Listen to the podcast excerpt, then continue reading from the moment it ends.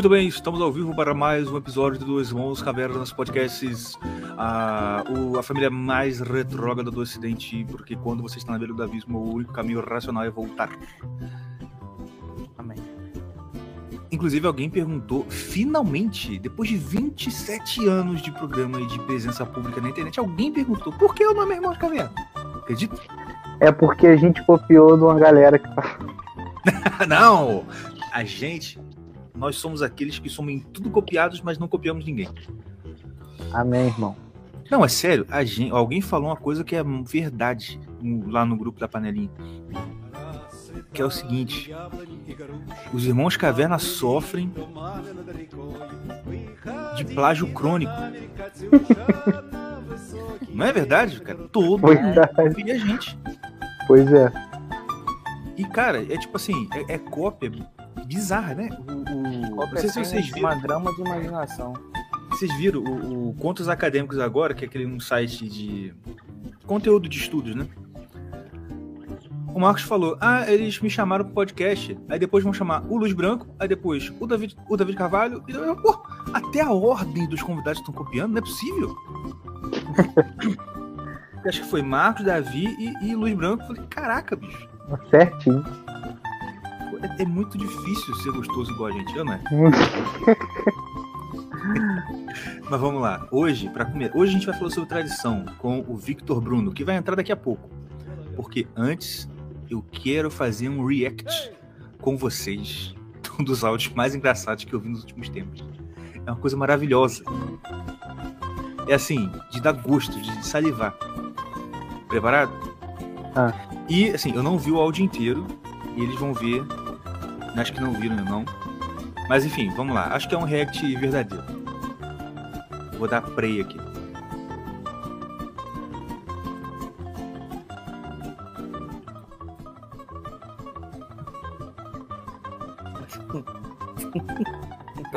cara, eu não tô ouvindo nada. Pô, não? O Mordecai começou a rir, eu falei, vai, ele tá, ele tá ouvindo. Rindo, eu tô rindo porque eu li o que tá escrito, já, já foi engraçado. Mas vocês não estão ouvindo, não? Não, não tô ouvindo nada. Eu falei que eu não tava ouvindo. Na, na hora que tu, tu testou, eu falei. Pô, mas eu botei pra sair som. Peraí. Vou de novo. Parar a tela, compartilhar, compartilhar a tela. Compartilhar áudio sistema. Áudios. E aí? Não? Cara, tá bem. Eu acho que eu tô ouvindo bem lá no fundo, bem baixo. Pô, mas aqui eu tá, acho. Tá no, no, máximo. Tenta, tenta aumentar aí, vê se tá. Ah, não, não é, não é aqui. Eu tenho certeza que não é aqui. Eu acho que devia estar tá saindo no teu áudio e pegou um pouquinho no teu microfone. Alguma, sei lá. Eu, não, pelo que tá... fone. Então. Não, não é possível. Não, não tá tão alto assim. Não, então, não, não dava pra ouvir direito. Tava lá no mesmo. Alguma coisinha. Caraca. Cara, tu já, tu já tentou, tu já fez isso e tu, eu lembro que tu se espantou quando tu descobriu o que que era. Não, eu, é, é, um botãozinho, compartilhar o sistema, que você tem que apertar antes de compartilhar, mas... Deixa eu ver aqui um negócio.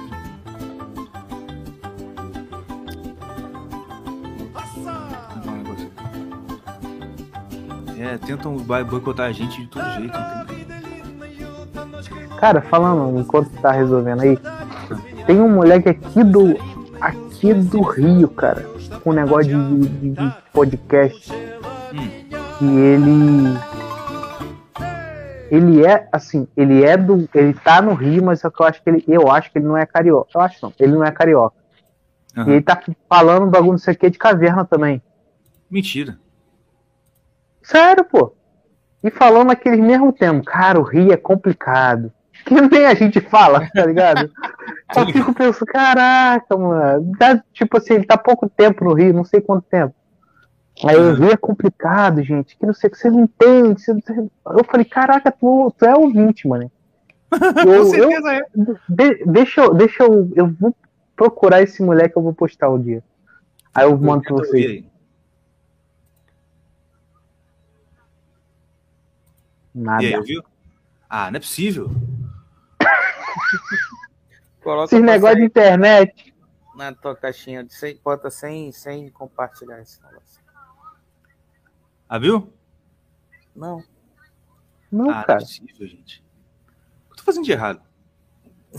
É isso aí, Chat, galera. ajuda aí, chat. Quem sabe chat. faz ao vivo. Quem não sabe, não faz. Ah, não, cara. Que porcaria. Não, alguém do chat vai saber como é que faz aí, senão. Ah, Não banhe. Gabriel.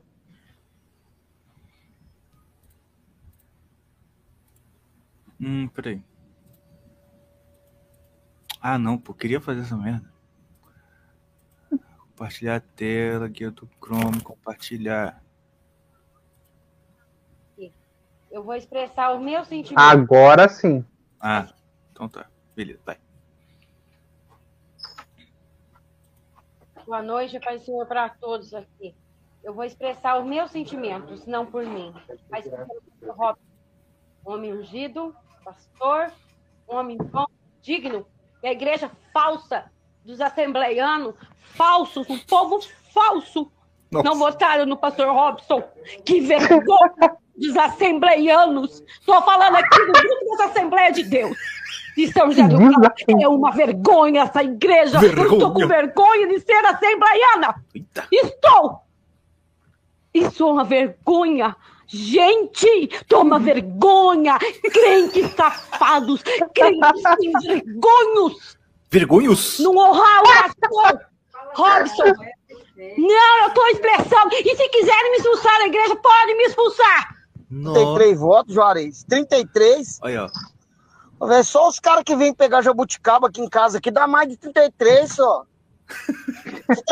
Churrasquinho ontem, a dona do churrasquinho, só a dona do churrasquinho, minha amiga, eu, eu- ela tava com 200 espetos, foi tudo embora só. O povo parecia que tá passando fome com os espetos.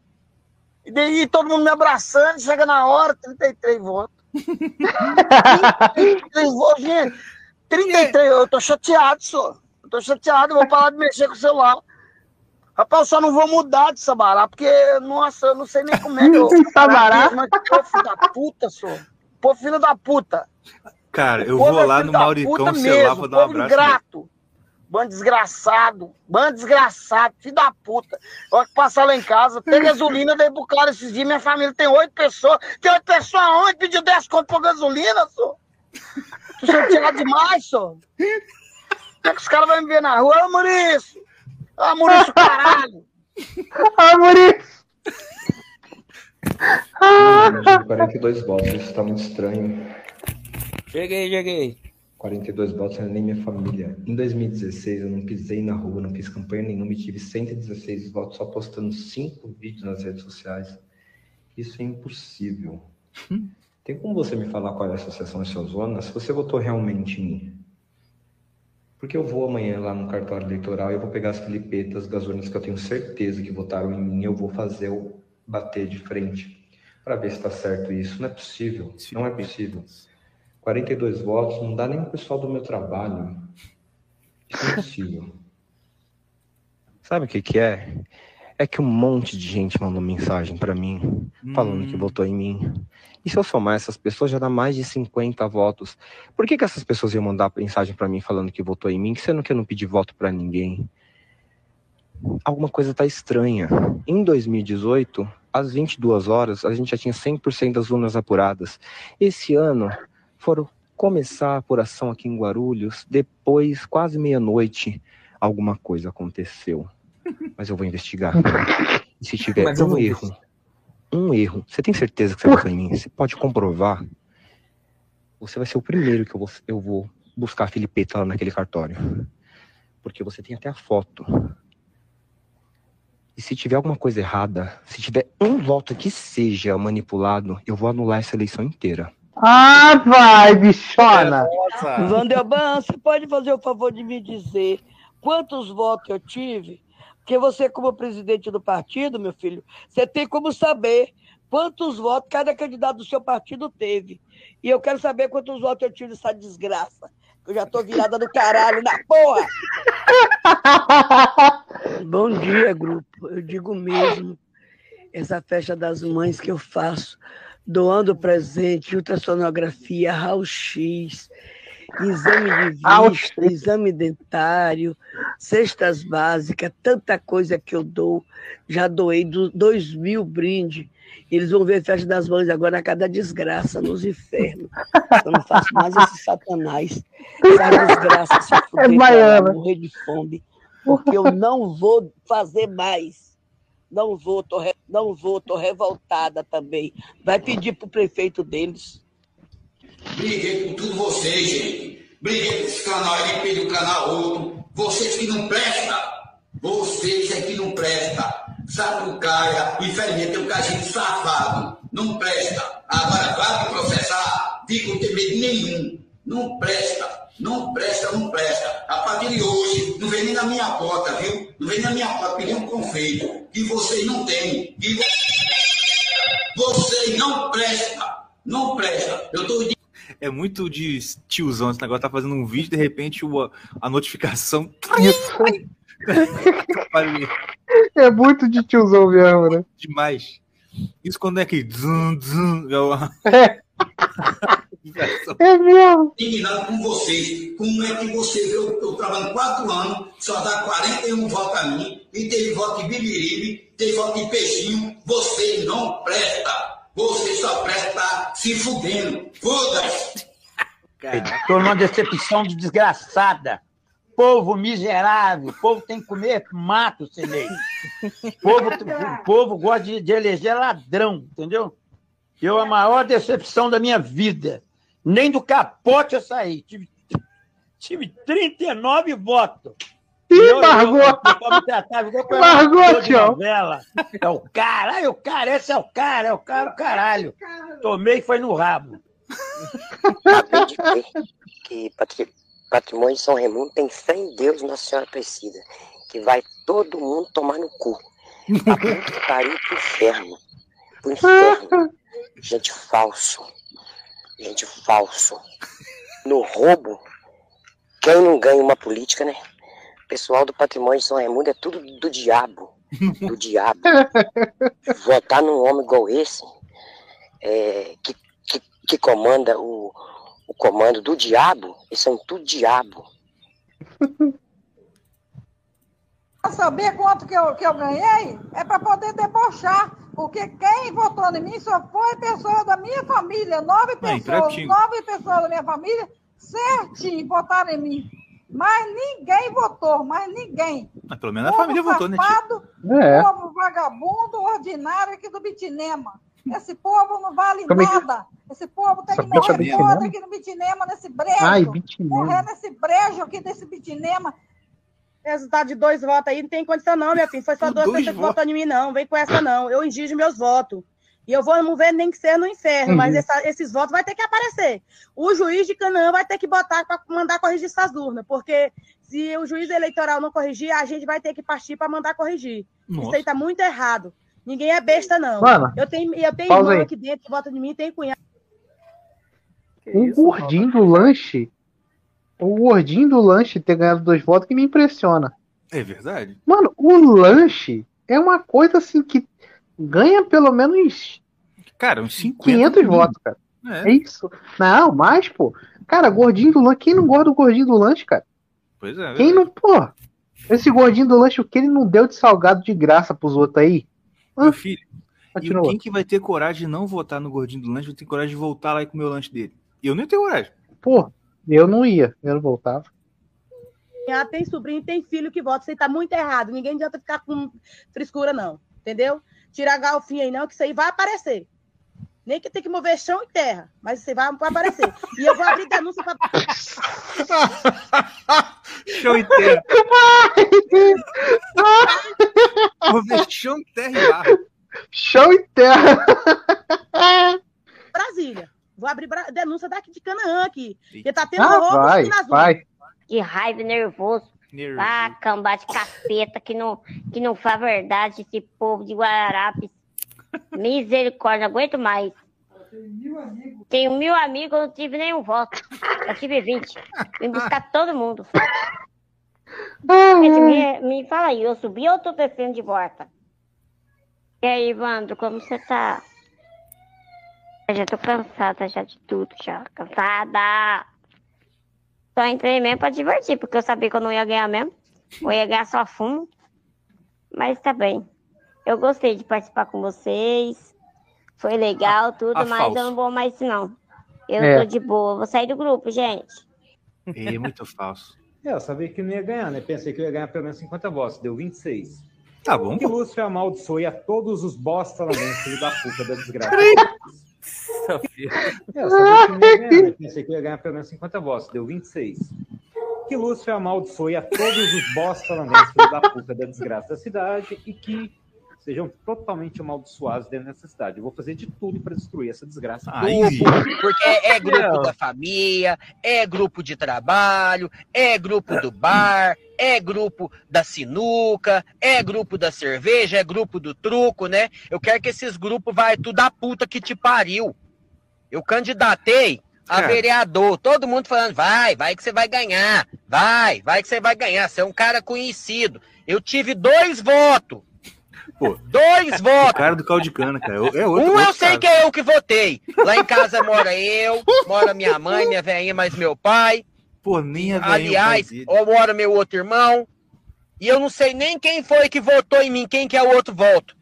Né? Cambada de vagabundo, cambada de desgraçado.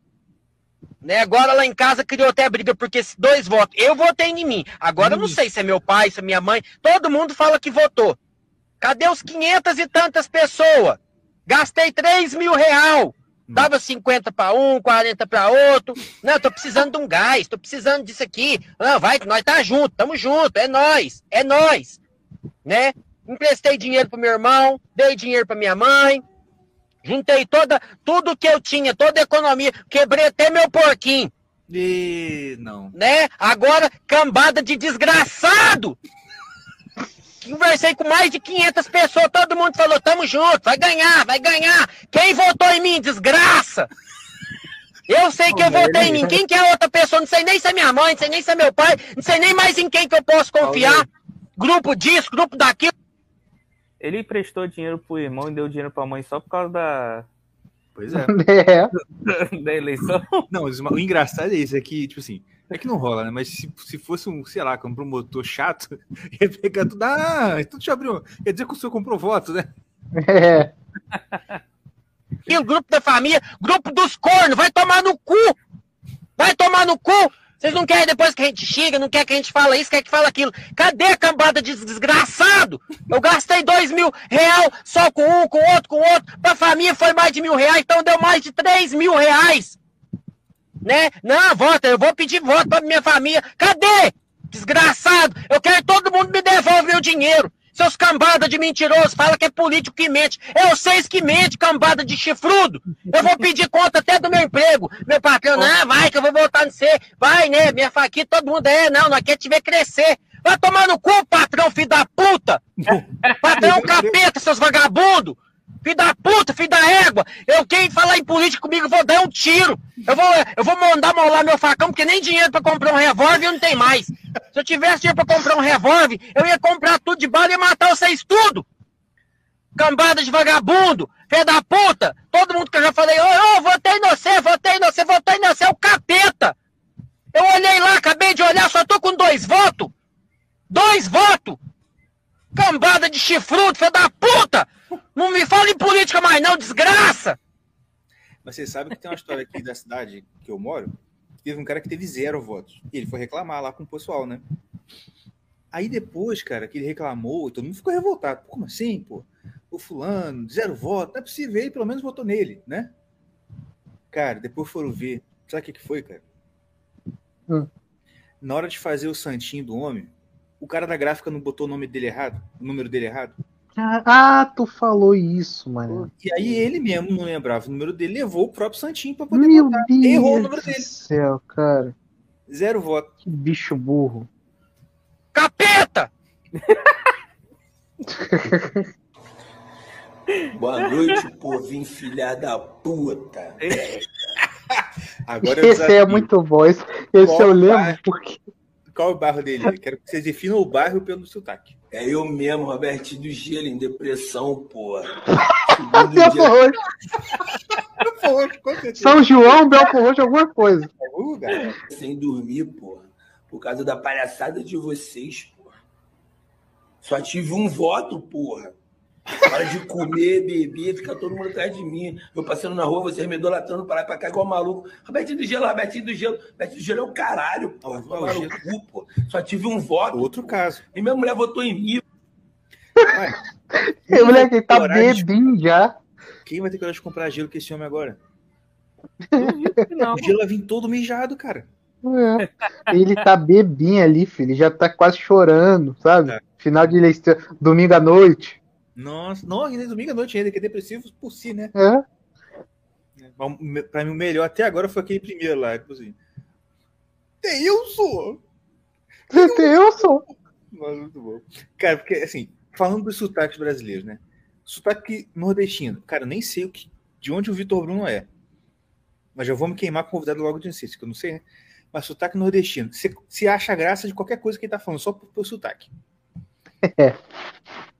Ou O então cara- tu respeita. Quando ele tá falando sério, tu respeita o nordestino, né?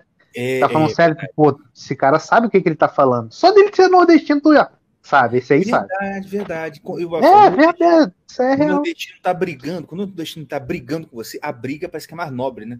Parece que é, É. um, um senhor feudal brigando com você ali. É verdade.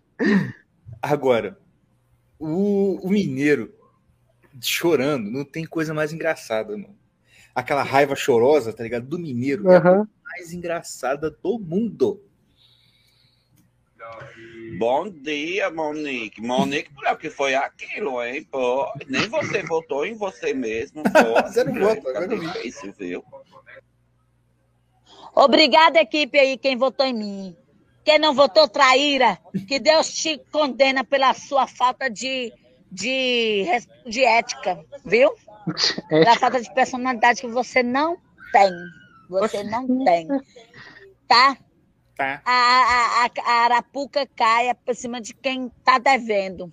Como é que é? Vocês pegaram o meu e não Ela votaram em juntou um mim. monte de ditado. Então, assim, e vocês que não votaram em mim, por favor, não dirijam nem a palavra mais à minha pessoa. Eu peço, até pelo amor de Deus, se você tem, se você tem o mínimo de escrúpulo, tá? O mínimo de escrúpulo. Porque eu apostei em você. Verdade que o cara traz. Eu poderia colocar outras pessoas, pobres e honestas, que votavam em mim. Mas eu resolvi colocar vocês para trabalhar para mim. Resolvi. Então, falta de ética. Ó, caráter não se compra, não se vende. Caráter, quem nasceu com caráter tem. Quem não tem é uma pessoa indesprezável. Indesprezável. 21 pessoas na minha equipe não votaram em mim. Vai pra porra que pariu! Vai pra porra que pariu! Esse aí foi mais profundo ainda. Não conta comigo pra nada, pra nada. Eu tô revoltada e saco do chateada. pai. Eu sou caladinha, não sou? Ah, mas quando eu zango, ninguém me segura, viu? Ladrão, roubaram meu dinheiro e não votaram em mim. Vai pro inferno. Vocês são ladrão. Pegaram meu dinheiro e não votaram em mim. Tropa de ladrão. Tropa de ladrão. Eu tive 31 votos e eu contei. Quem é que é o jurídico dessa merda toda? E eu, eu acredito que não pode ser só o Dourado. Porque aquilo ali é um boca aberta. É um merda. Mas a gente precisa recorrer isso aí agora já. Porque é impressionante, cara. Não tem como a gente ter perdido em todas as urnas. Isso é, isso é gaúcho ou é paulista? Eu tô na dúvida agora. Gaúcho, cara. Merda. Eu não acredito que a gente perdeu em todas as urnas, só não na Datapera por 20 votos, porque a gente estava melhor em todos os lugares. Todos os lugares, interior, Piratini, Floresta, Centro. Não acredito nisso. Eu vou mandar isso aí para a organização. Eu também não acredito que a gente perdeu em todas. Não pode ser. Essas urnas estavam adulteradas. E agora parece também que lá está tudo travado. Por que está travado? Que, que teve hacker. O que está acontecendo? Alguém tinha que ir lá verificar isso. Porque não é possível, alguma coisa está errada. Ô, agora se aquete nesse grupo aí, vamos prestar atenção aí. Se aquete, vamos rezar. Chega, chega, chega de, de bagunça e de conversa. Vamos rezar agora, tá? E vamos esperar e depois nos encontramos na festa. Gente, será que não tem como a gente rever essas urnas? Porque eu estou achando que essas urnas estavam adulteradas. Não é possível o povo ser tão burro desse jeito. Não é possível. E eles têm hacker, eles têm tudo. Eles são sem vergonhas. Tem até helicóptero passando aqui, ó. Vai descer agora um helicóptero, uma loucura, uma loucura, foguete, música. Não, eu quero me matar. E eu na, no beijo dele. E eu tenho que aturar agora eles aqui, ó. Maior festão estão fazendo aqui. Do lado da minha casa, aqui na Vila Olímpica. Tiro e tiro de foguete estão se juntando. E sonzeira. Mas, ó, isso é um saco interior. Isso é um saco. No interior é assim. Eleição municipal. Perde o lado do ar, mano. O, o, o, o, quer dizer, o lado que ganhou é uma baderna. E eles vão para casa de onde do cara que perdeu fica bagunçando. E se você mora perto do cara, você tá ferrado também, que é bagunça perto na porta da sua casa o dia inteiro. Caraca, é mesmo? É, pô. Eles são tentados, são muito atentados. Peraí. Eu, não me faltava mais nada. Meu Deus. Se fizer isso aqui, dá uma chacina violenta. Não, então, mas porque aí, como já é muito mais perigoso, né, eles não têm coragem. É aquela Uhum. coisa de. é Igual a arma nuclear, né? Que todo, ninguém tem coragem de apertar o botão.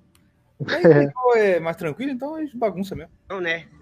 Onde tem mais, de, nos últimos 10 anos, inclusive 4 anos junto com o Charrad, que eu ajudei demais. Foi mais de 800 viagens para São Paulo, né? Nossa. Girou mais de 7 mil pessoas durante essas viagens.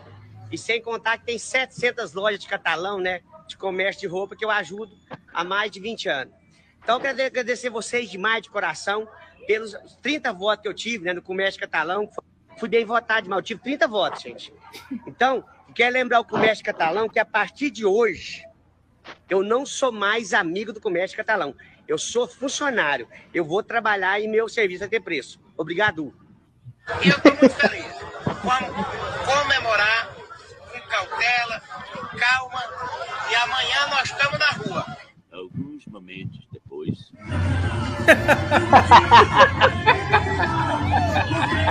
Que maravilha, cara. Ele tá pelado?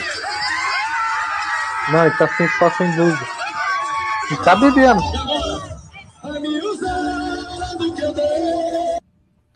É isso aí, minha gente. Ó, tirei o cara aqui sem querer. E aí, Vitor, tudo bom?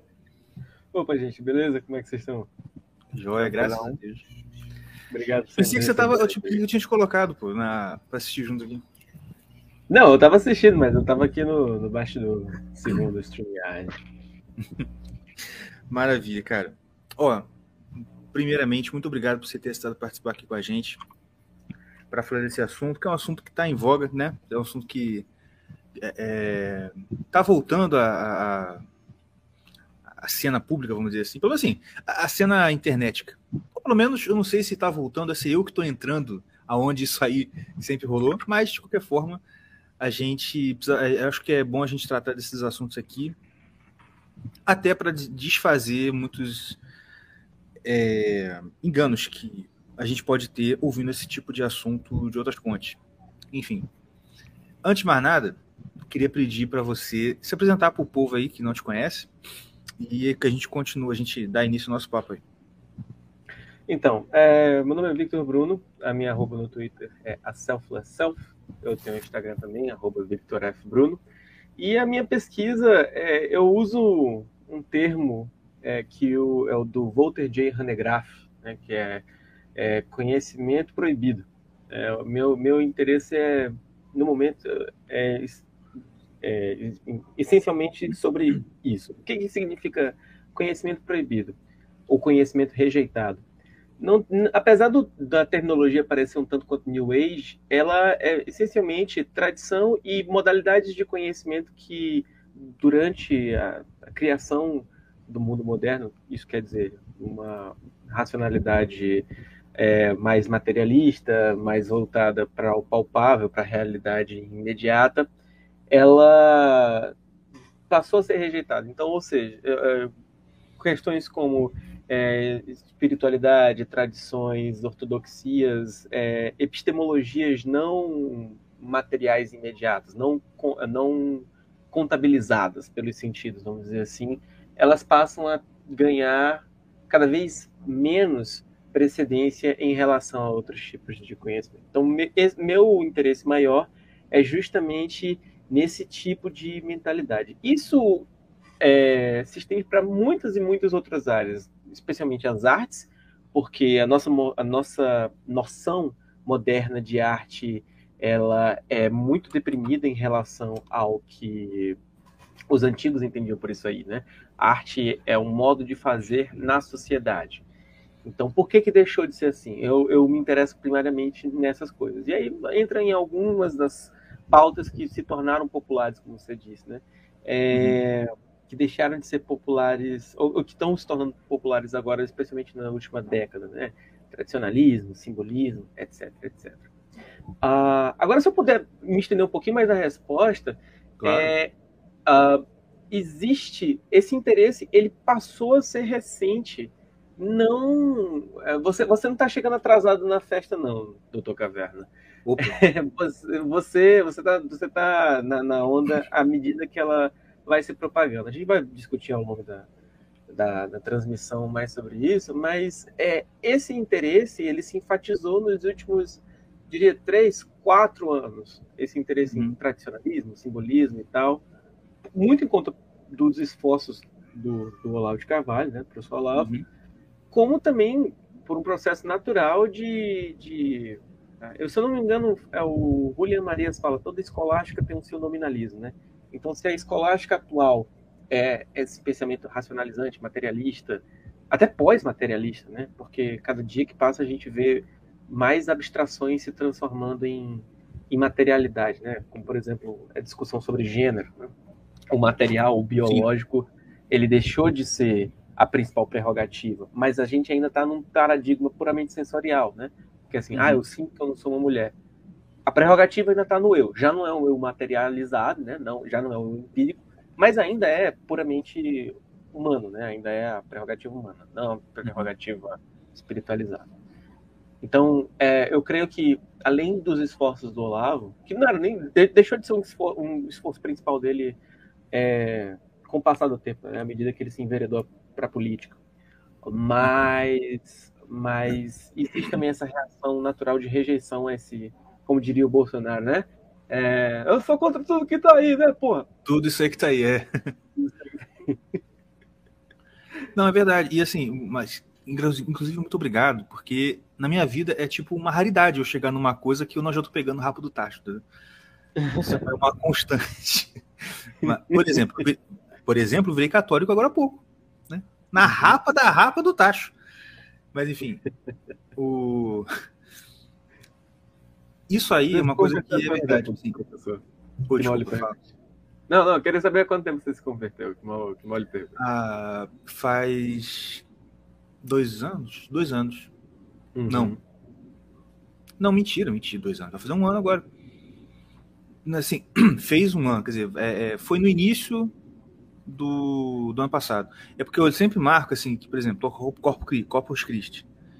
Teve agora, mas eu falei assim, putz, né, já, já, te- já passei um Corpus Christi, sendo católico, só que não tinha feito nada por causa, né, pandemia, etc e tal, então tava tudo meio parado. Agora que tá voltando. Então faz, uma, faz um ano e pouco. Mas assim, eu sempre fui cristão, a gente, a gente é de família cristã, a gente é família evangélica desde sempre. E eu fiz a transição, né, eu, eu voltei para casa faz pouco tempo, mas eu eu tava no eu tava no Burgo há, há já algum tempo. no Burgo, boa. E, mas assim, o negócio aqui, isso aí que você falou é uma, é uma, é uma, é uma coisa muito verdade. Já, já há algum tempo que está tendo uma, uma reação geral, principalmente da juventude, né? Contra tudo isso que está aí, né? Tipo assim.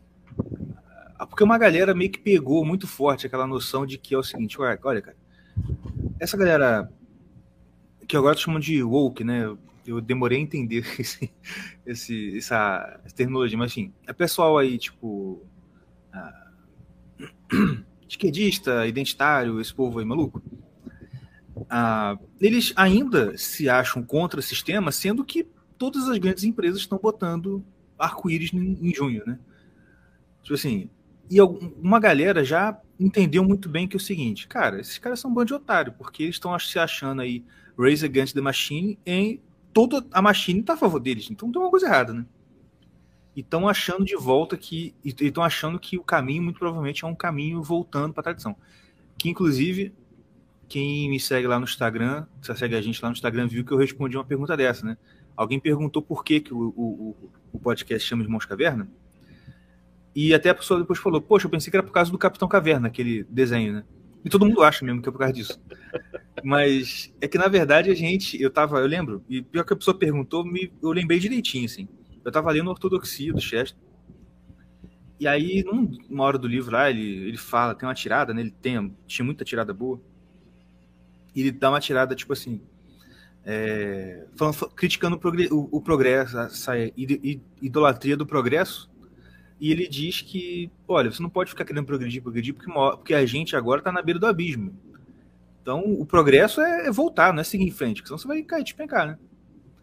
E aí, eu, essa ideia de quando a gente está à beira do abismo, progresso significa dar minha volta. Cara, muito bom. E aí, quando eu pensei em criar podcast, eu queria fazer uma coisa que remetesse a essa coisa de ser mais antigo. Né? E inicialmente eu pensei uma coisa assim, falar alguma coisa em relação a medieval, porque a gente é irmão mesmo, né? Nós três somos irmãos. Aí eu pensei, ah, irmãos, alguma coisa assim, medieval, clássico. Aí eu não tava encaixando. E quando eu pensei, Irmãos Caverna, ficou mais sonoro. Eu falei, ah, não, Irmãos Caverna é legal. E aí, e aí foi, né? Mas é isso. Ontologia Mas, da Caverna. É o quê? Ontologia da Caverna.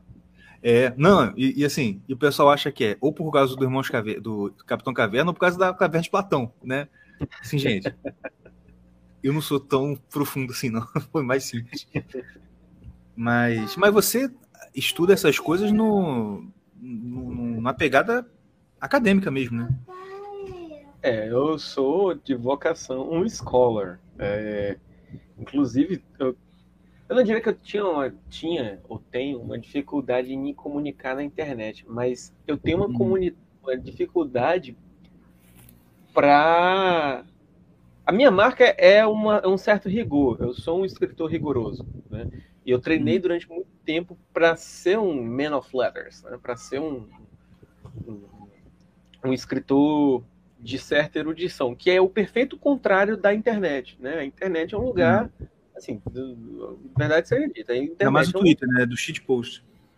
É, é um lugar de, de consumo rápido. É- é- foi criada para ser um fast food de, de informação. A gente tem a, Uhum. inter- a ideia da internet como um lugar onde é permitida a livre troca de conhecimento, porque a gente tem a, a ideia da internet 1.0 ainda. A internet primariamente de texto, né, é, de comunicação primariamente escrita. Mas hoje você tem uma internet em que tudo acontece ao mesmo tempo visualmente, certo? Então, é, e, e- e o pr- o principal que você e o principal disso é ou o constante bombardeio de anúncios que nós vemos, inclusive no Twitter, apesar do modo de comunicação do Twitter ser primariamente o texto, mas é um texto curto, né? É um, um parágrafo no máximo. É, mas você tem as propagandas em vídeo, hipercoloridas, por exemplo. Eu não consigo abrir o Twitter sem ver aquela porra daquela, daquela, daquele anúncio é, com a Ana Clara do BBB é, ofertando empréstimo para jovem adulto, né? Que é hipercolorido. ou então É, o, o é, rico.com, né? Ou então, ou então o Instagram, em que é, sete de cada cinco stories é um anúncio de alguma conta, entende? Então, e é um anúncio rápido, um anúncio que oferece riqueza, que é, enfim, alguma comodidade. Então a internet ela não é um lugar que privilegia é, pessoas que têm um modo de comunicação um pouco mais, uma escrita um pouco mais rigorosa. É, e, claro que aqui, inclusive o nosso amigo comum, Dr. Lucas Salisbury, é, somos exceções. A gente a gente está interessado em um tipo de coisa muito obscura que é difícil de se traduzir. O Salles tem, uma, tem um modo de se comunicar muito melhor do que o meu. Ele consegue se fazer entendido de uma maneira que eu não sou. Mas eu entendo que, assim, eu entendo que existe, do mesmo jeito que o exército tem as suas hierarquias e cada pessoa desempenha uma função diferente para o avanço da missão, eu entendo que talvez meu espaço não seja de uma comunicação pública, né? Uma comunicação entre aspas acessível, mas de uma maneira mais, vamos dizer assim, mais, acadêmica mesmo. E eu não me incomodo com isso. Durante algum tempo eu me incomodei porque tipo assim, porra, ninguém nunca vai me ler.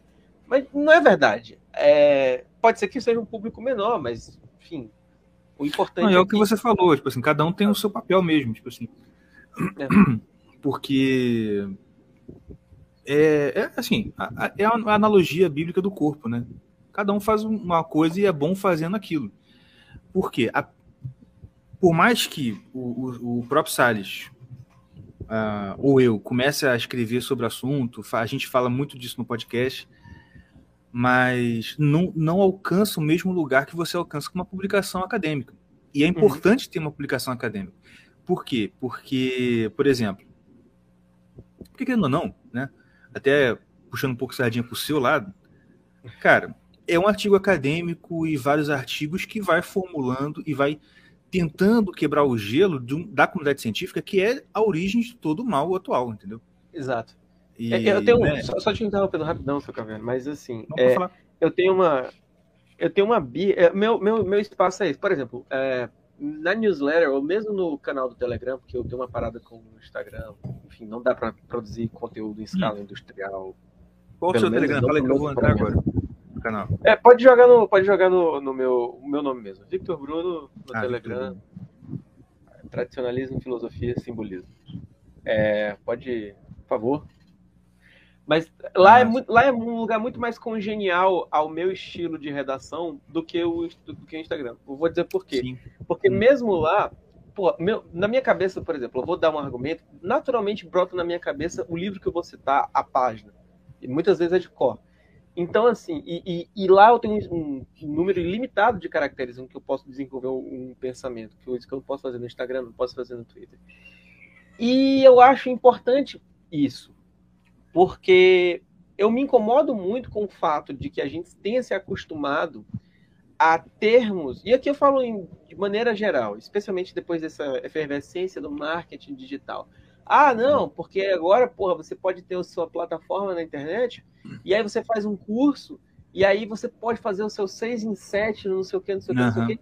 Ok, beleza, mas onde é que está a credencial desse, desse conhecimento? Quem vai citar você depois e desenvolver o que você criou? Exatamente. Não precisa ser exatamente na academia, mas se você olhar com atenção, por exemplo, o, que o próprio Olavo fazia, apesar dele não fazer parte da instituição acadêmica, mas tinha uma qualidade de pesquisa que Uhum. é muito mais dura do que o que a gente vê hoje, porque hoje em dia ninguém escreve, ninguém publica, ninguém faz nada. E eu acho isso muito ruim. Isso é ruim para gerações futuras, porque elas não vão ter esse conteúdo que você produziu, saca? Uhum. E É. isso é ruim para nós mesmos aqui, tá entendendo? Porque, enfim, porque, enfim, a gente precisa ser seu. Ninguém compra nada sem, sem ser fã daquilo que vai comprar, tá entendendo? Então, Sim. como é que o que você está escrevendo vai chegar até mim se eu não sou seu fã? Se, como é que eu vou saber o que você fez? Como é que eu vou poder pensar? Como é que eu vou ter uma ideia nova? Se não existem textos circulando. Então, esse é um espaço que precisa ser ocupado. Precisa ser ocupado. Por uma série de outras razões também que a gente pode discutir, né? Exatamente. Ah, mas, enfim, que bom, cara. Que bom que, você tem, que tem gente como você. Assim, é, eu eu até te perguntar: Hum. existem outros da sua espécie ou você tá protegido pelo Ibama? Ah, existem, existem. Assim, acho que a maioria das pessoas que são que tem um espírito pesquisador como o meu, elas não estão na internet. Eu acho que eu sou a exceção da regra, né? É, a gente tem, por exemplo, o César Ranquetá, eu posso dizer que é um exemplo, ele tem os livros publicados de uma maneira muito heróica, porque ele mesmo, ele não tem editora, né? Ele paga Uhum. para as publicações dos livros. Inclusive, eu recomendo muito, eu acho que é a última publicação dele, chamado A Realeza de Cristo e a Ideia de uma Sociedade Tradicional. E o César é um cara que, tipo assim, professor efetivo da, se não me engano, da Universidade Federal do Rio Grande do Sul. Então, assim, ele é o primeiro exemplo que vem de cabeça. É... Nós, eu tenho, tenho o professor Antônio, esqueci o sobrenome dele. É... Deixa eu pesquisar aqui para eu dar. O Antônio Vargas, né?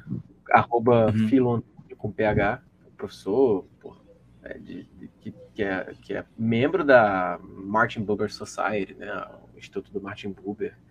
É, Então, assim, é um cara que. É um cara tarimbado. Mas eu acho que, como eu tô falando, a- um- o temperamento da internet hoje beneficiou muito um tipo de conteúdo escrito que não que terminou sem se formar uma nova geração de escritores assim da, da minha do- da minha casta, tá entendendo?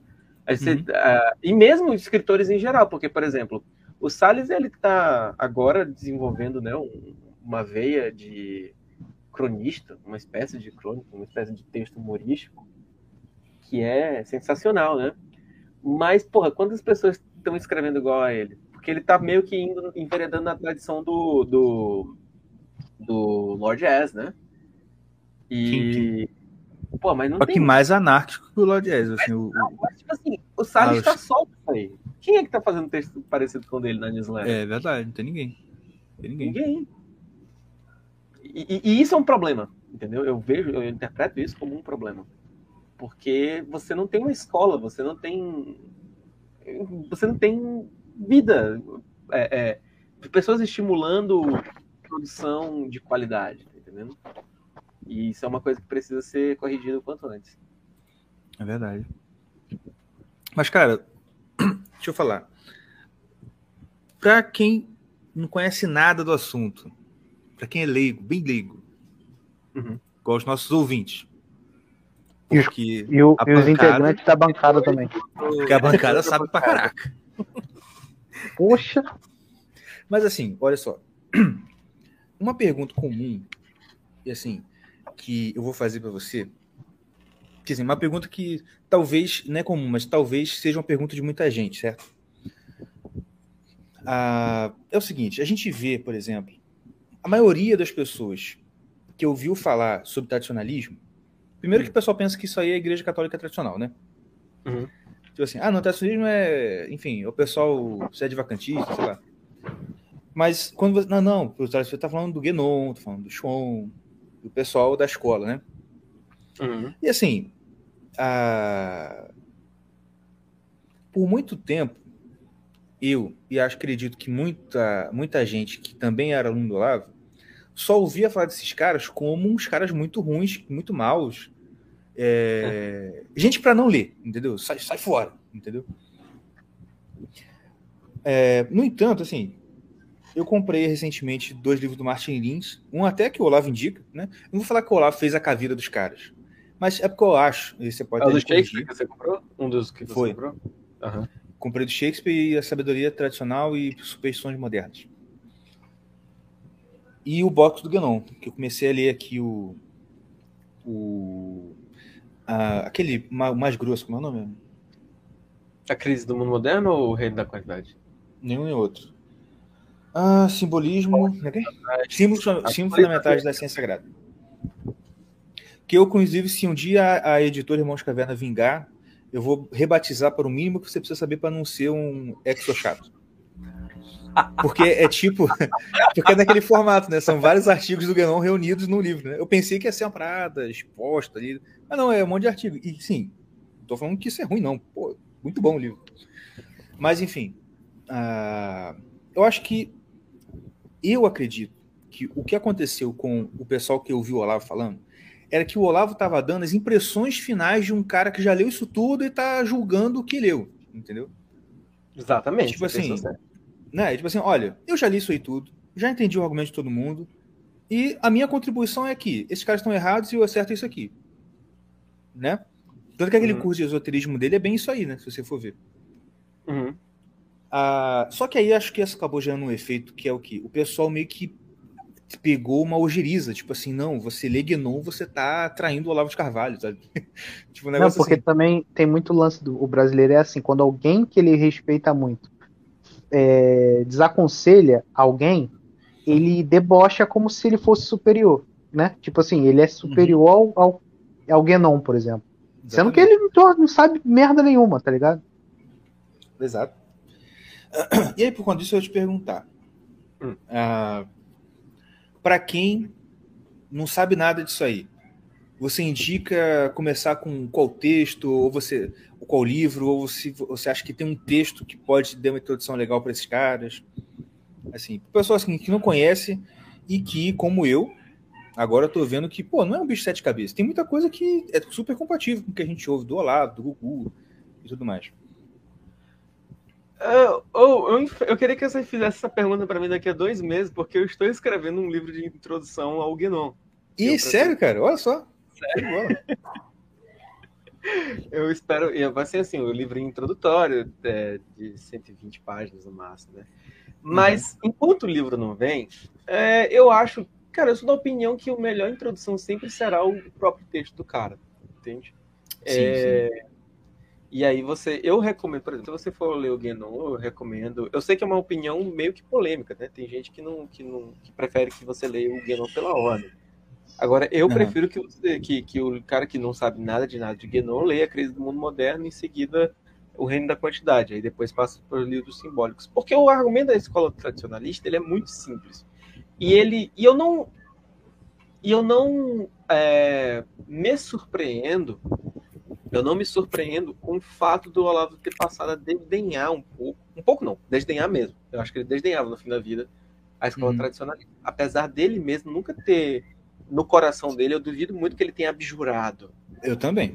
do tradicionalismo. Nunca. Inclusive o Ricardo de Carvalho, é, que apesar de sobrenome não é parente do Olavo, é, fez uma, uma- deu um- uma vez tweetou um negócio que eu tinha pensado, mas nunca tinha escrito sobre isso aí. Tem, é, quem, se você é familiar com, familiarizado com os textos tardios do Olavo, é, procure lê-los como se ele não tivesse é, Hum, abjurado da boca para fora. Que você Eu vê vi. que, que continua fazendo sentido, tá entendendo? Sim, e só para me estender um pouco mais nessa resposta, só para você ver o tamanho do amor que o Olavo sentia, é, e não é na juventude, porque o Olavo já era um homem de 40 anos nos anos 80, né? Que é quando ele começou a publicar aqueles livrinhos da, da Nova Estela, sabe? Uhum. É, esse aqui é o, prefácio de Astros e Símbolos. É um, é um parágrafo para vocês verem aqui, se vocês se dá para vocês entenderem do que, que eu estou falando. Olha só. Pretendo jogar desde logo, aspas, pretendo jogar desde logo o leitor dentro de um outro modo de ver, que não é nem o do ocultismo, entre aspas, nem o da ciência moderna, entre aspas, mas que é o modo de ver próprio e autêntico das civilizações e épocas onde floresceu uma astrologia. Civilizações essas que se enquadram na categoria daquelas que René Guénon chamou de tradicionais e Mircea Eliade, com menor propriedade, arcaicas. Assim, mais que um estudo informativo, que as dimensões do livro não comportariam, o presente trabalho se oferece como uma experiência intelectual a ser realizada pelo leitor. A experiência de pensar e ver como pensavam e viam as civilizações tradicionais, ou, se quiserem, arcaicas. Ou seja, o cara corrige o Iliade, não uma, mas duas vezes no mesmo parágrafo. Ele diz assim, ó, o certo é tradicional, igual o Guénon falava, viu? Não é arcaico, não, é tradicional. Sim, sim. E esse livro, por acaso, é, é dedicado ao Marco Palles, que também é um autor da escola perennialista, tradicionalista. né? Então, assim, é... e sem contar que porra, o Olavo escreveu aquele, aquele texto né, na revista Planeta chamada é, o René Guénon, o mestre da tradição no reino da, da, da- deturpação, que ele chama o, o, o, o Guénon de um diamante rijo e brilhante. Então, assim, era um cara que amava muito tudo isso aí. Ninguém, pô, ninguém ama desse tanto aí, depois, passa 30 anos lendo o cara, para depois dizer assim, ah, isso não é importante, não. É, então, assim, eu, eu recomendo que as pessoas leiam, porque, inclusive, uma coisa que eu faço no, falo no prefácio desse livrinho que eu estou escrevendo é que todo mundo que escreve sobre o tradicionalismo, inclusive eu mesmo, tem um ponto de vista muito forte, muito decidido, exatamente talvez porque esses caras sejam muito demonizados. Entende? Pô, se você for ler aquele é, Contra o Mundo Moderno, do Mark Sedgwick, aquele é um livro de fofocas. O lugar daquele livro é nas tardes da Sônia Abrão, não é no. publicado Nem conheço, mas já gostei. Ah. Porra, porque o Mark Sedgwick é um cara que ele tentou ser da tarica do Martin Só que ele descobriu que ele não amava o Martin Lins, saca? Uhum. E um dos pré-requisitos para você entrar na tarica é que você se ponha ao- aos pés do sheik como um cadáver, né? Sim, sim. Diz também que rolou cu do meio, tá entendendo? Ou que o Martin Lins queria comer, ou que não queria dar, uma coisa assim. Isso eu ouvi da boca do próprio Olavo de Carvalho, que Deus o tenha. Então... Então, Bravo. no, no- no negócio que, que é meio complicado. Então, assim. Você precisa é, entrar na Starica, você tem que sentir o diamante rijo. Você tem que sentir o diamante rijo entrando em você. Então, assim, cara, é, todo mundo tem um ponto de vista. E os tradicionalistas, obviamente, porra, é, são pessoas que escrevem. Se você pegar as biografias que os tradicionalistas escrevem uns dos outros, são quase como se fossem. é, são quase como se fossem agiografias. Entende? É, Mas é isso que falta. Mas eu sempre olha, mas é isso que falta no em outros movimentos, até movimentos bons e tal, e que Ah, não vinga por causa disso. Entendeu? É, é meio assim, era uma lição que tinha, a gente tinha que aprender com a maçonaria, tá ligado? Olha, entre, entre nós aqui, ó, não existe, por exemplo, ah, não, eu sou juiz, eu vou julgar imparcialmente. Não, não, não. Se for da turma, é, vai coisar. Tem que ser assim, pô. Se não for assim, não vinga. Não dá certo. Não, eu concordo, eu concordo. Mas só que assim, se o cara tá desde fora e ele pega, tipo assim, pô, tem um livro que é o- a biografia do Fritjof Schoen, chamado Fritjof Schoen, Mensageiro é, da Filosofia Perene. O cara, ele, os, os caras, eles escreveram um livro e o Schoen conseguiu um negócio que o Guénon não conseguiu em vida, que é assim, virar um santo vivo entre os pares. O livro é assim, todas as coisas que o Schoen escreveu tá marcado de vermelho. Nossa! Tá entendendo? Caraca. Todas, as- todas as citações dele estão escritas em vermelho. Pra quem não pegou referência, porque católico nunca abre a Bíblia, porque em algumas Bíblias as palavras de Cristo estão em vermelho, entendeu? Exato, exato.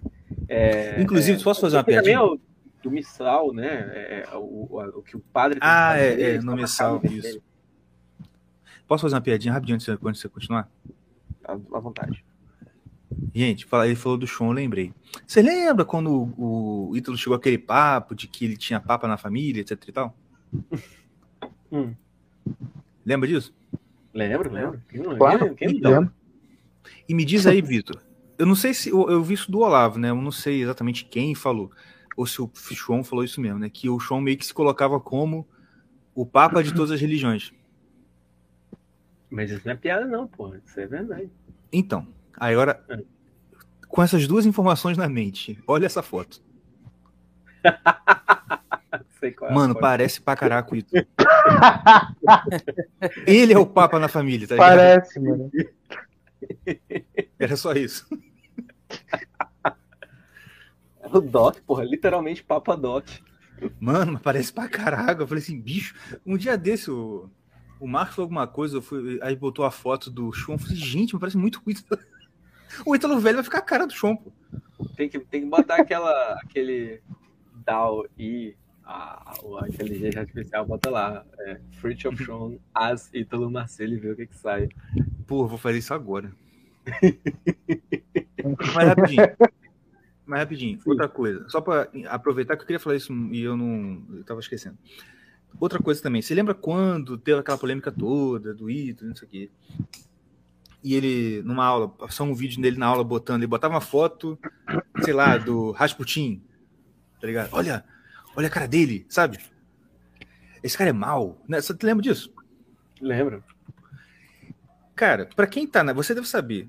O que, que ele tava fazendo ali? Ele tava usando de uma técnica tradicional que se chama fisiognomia, que é você olhar a, fisio- a fisionomia da pessoa e deduzir traços de caráter a partir dos traços da aparência. Não é? Sim, sim. Isso é uma técnica tradicional que foi legado do Ocidente através do quê? Do mundo muçulmano. Sim, sim. Olha só, o cara tá acusando, o cara tá acusando o Gugu de ser o, o agente da invasão sufi usando uma técnica muçulmana. Pra dizer que o cara, tá ligado? Sim, sim. Pô, Pô, mas curto-circuito o- da, da o- merda. O Ítalo, é, assim, ele vive de tentar.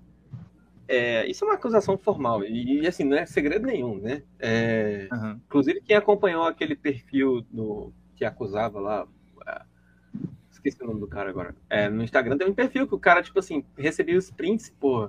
Que aquele livro do- dos temperamentos do Ítalo é um plágio, uma tradução sem crédito original do temperamento que Deus deu, te deu, uma coisa assim, né? Assim, ele vive de pegar coisas que ele expõe como sujas ou como inconvenientes e aí maqueia e lança como se fosse algo científico clínico, entende? Uhum.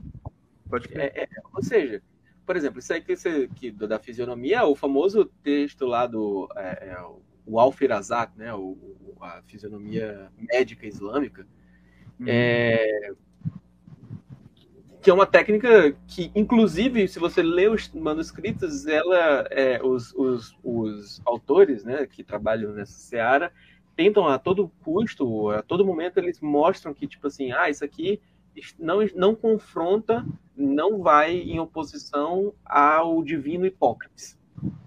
Uhum, Então, assim, é- é- é- é- e exatamente isso, um dos motivos que me levam a estudar arcaísmos, né, tradicionalismos, que é o fato de que essas, essas coisas, elas não são esoterismo no sentido ocultista da palavra.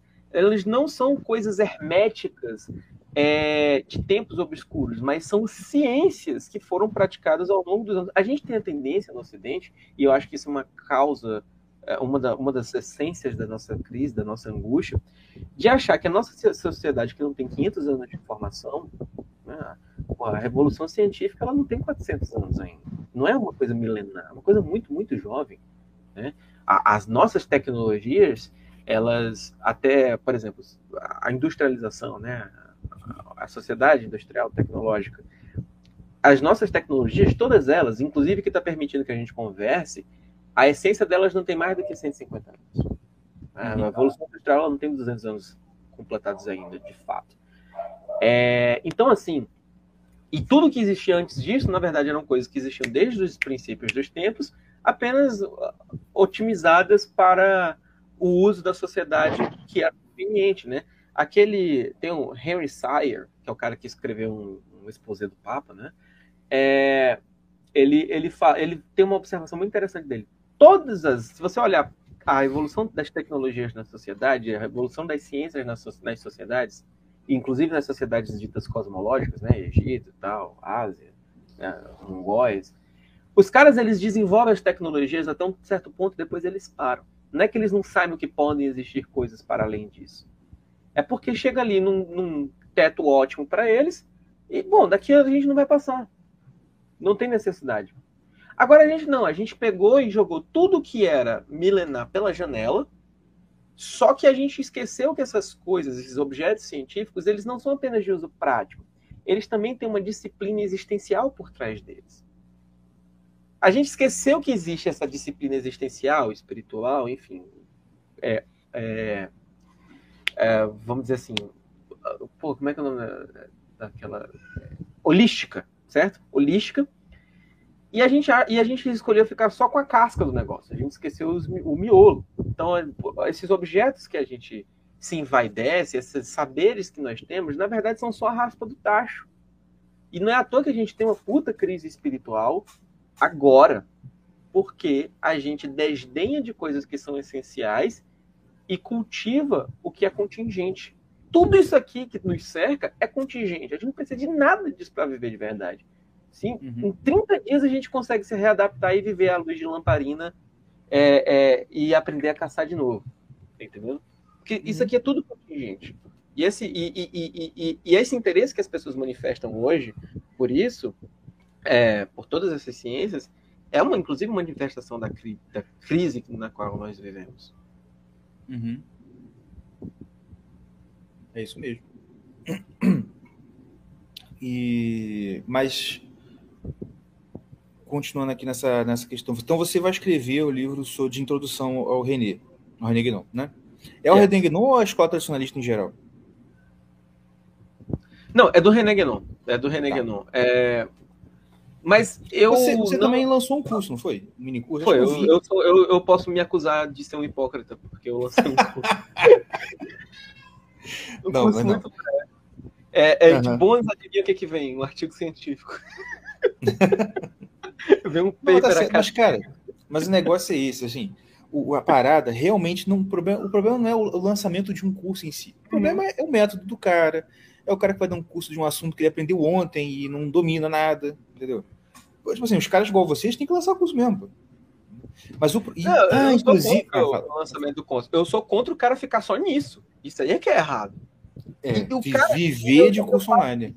E eu falo isso reiteradamente. É, o cara ele faz apenas isso enquanto ele critica a instituição acadêmica da qual ele não se atreve a se confrontar no campo deles. Tá entendendo? Pois é. Ah, não, a universidade é uma merda, é cheio de esquerdista e tal, vem aqui e compra o meu curso. Não, beleza, você pode ter seu curso, mas quando é que você vai tentar guerrear com eles na casa deles? Igual o Olavo ia lá na USP xingar o Alaô Café Alves na frente Maravilhoso. da USP, porra. Isso é que é, isso é que é o foda. Tá entendendo? Inclusive, da graduação da PUC. pois é. Cara, inclusive. Não, vou falar, vou falar. Teve graduação aqui? Não, não é que eu digo, o Olavo virou professor de pós-graduação da, da, da PUC, do Paraná, não foi? Uma coisa assim? Eu não me lembro se agora se é Rio Grande do Sul, Paraná. Enfim, ele virou professor é, de pós-graduação, nunca tem, não, não tem graduação, não tinha graduação. Pois é. Mas, Não, inclusive, para quem quer saber o que, como, como debater, lê- pega esse texto do debate do Olavo com a Alô Café. Porque é um debate que não acabe com o seguinte diálogo. Entendeu? Você está me chamando de mentiroso? Sim, mentiroso safado. Isso não foi um debate. com a galera gritando. Ah, é o Alaô. Esse homem é um desequilibrado, aí o Olavo parte pro ataque. Muito bom. Não, mas, cara, mas o Olavo ele era muito bom nessa coisa de debate. Muito. Primeiro que eu reparei, ele sempre deixava o outro começar. Ele nunca começa o debate. Eu acho que as E- primeiras considerações do debate do Duguin também é o, é o Duguin que, que, que começa. Sim, sim, é, o Dunguinho começa. pô. E tava até o. e, e, por exemplo, ele fez uma coisa nesse debate com a Laô que eu vi o Mário Ferreira, que o Mário Ferreira fez também naquele debate dele com o. aquele cara comunista, qual é dele? Prado. Antônio Prado? Caio Prado. Caio Prado, Caio Prado Júnior. Que foi? O Alaor falou, falou, falou, falou, falou. E aí, assim, e eu também não sei se é uma coisa de quem que fez a transcrição ou se é a qualidade mesmo do Olavo, que é o seguinte. Quando é a transcrição da Laô, é um negócio confuso, difícil, complicado, meio truncado. Cara, o Olavo parece um livro que alguém sentou, pensou e escreveu. Tipo assim, tá muito ordenadinho, sabe? Assim, cara, não sei se é o cara que transcreveu que quis sacanear Alaô, ou se. Mas assim, mas a gente tá acostumado com o ambiente universitário, a gente sabe que é assim mesmo, né? Os caras muito. A maioria dos de intelectual de esquerda, eles só falam bonito, difícil, mas não tem conteúdo nenhum. Mas enfim. Nesse debate, assim, o, o Alaô fala, fala, fala, fala, fala, fala. E aí, quando chega a vez do Olavo, ele, ele manda essa. Não, porque eu fui informado de que o meu debatedor seria um comunista, mas na verdade eu tô vendo que é um cara muito de direita. assim. ele dá uma zoada, dizendo que o cara não entende de comunismo, tá ligado? Não, porque o comunismo fala isso, isso, isso. Putz. Muito bom, cara. Existe uma coisa da esquerda do século XX, também umas coisas do século XXI, que é assim: eles, eles fazem poesia. Ou a clave de discurso da esquerda é uma clave poética. Eles nunca falam, eles falam exatamente as mesmas coisas que nós percebemos, mas eles utilizam sinônimos, metáforas, é, paráfrases. Quando, quando o cara fala assim, o outro inatingível que não está no meu eu, ele tá falando assim, é uma outra pessoa. É só isso, tá entendendo?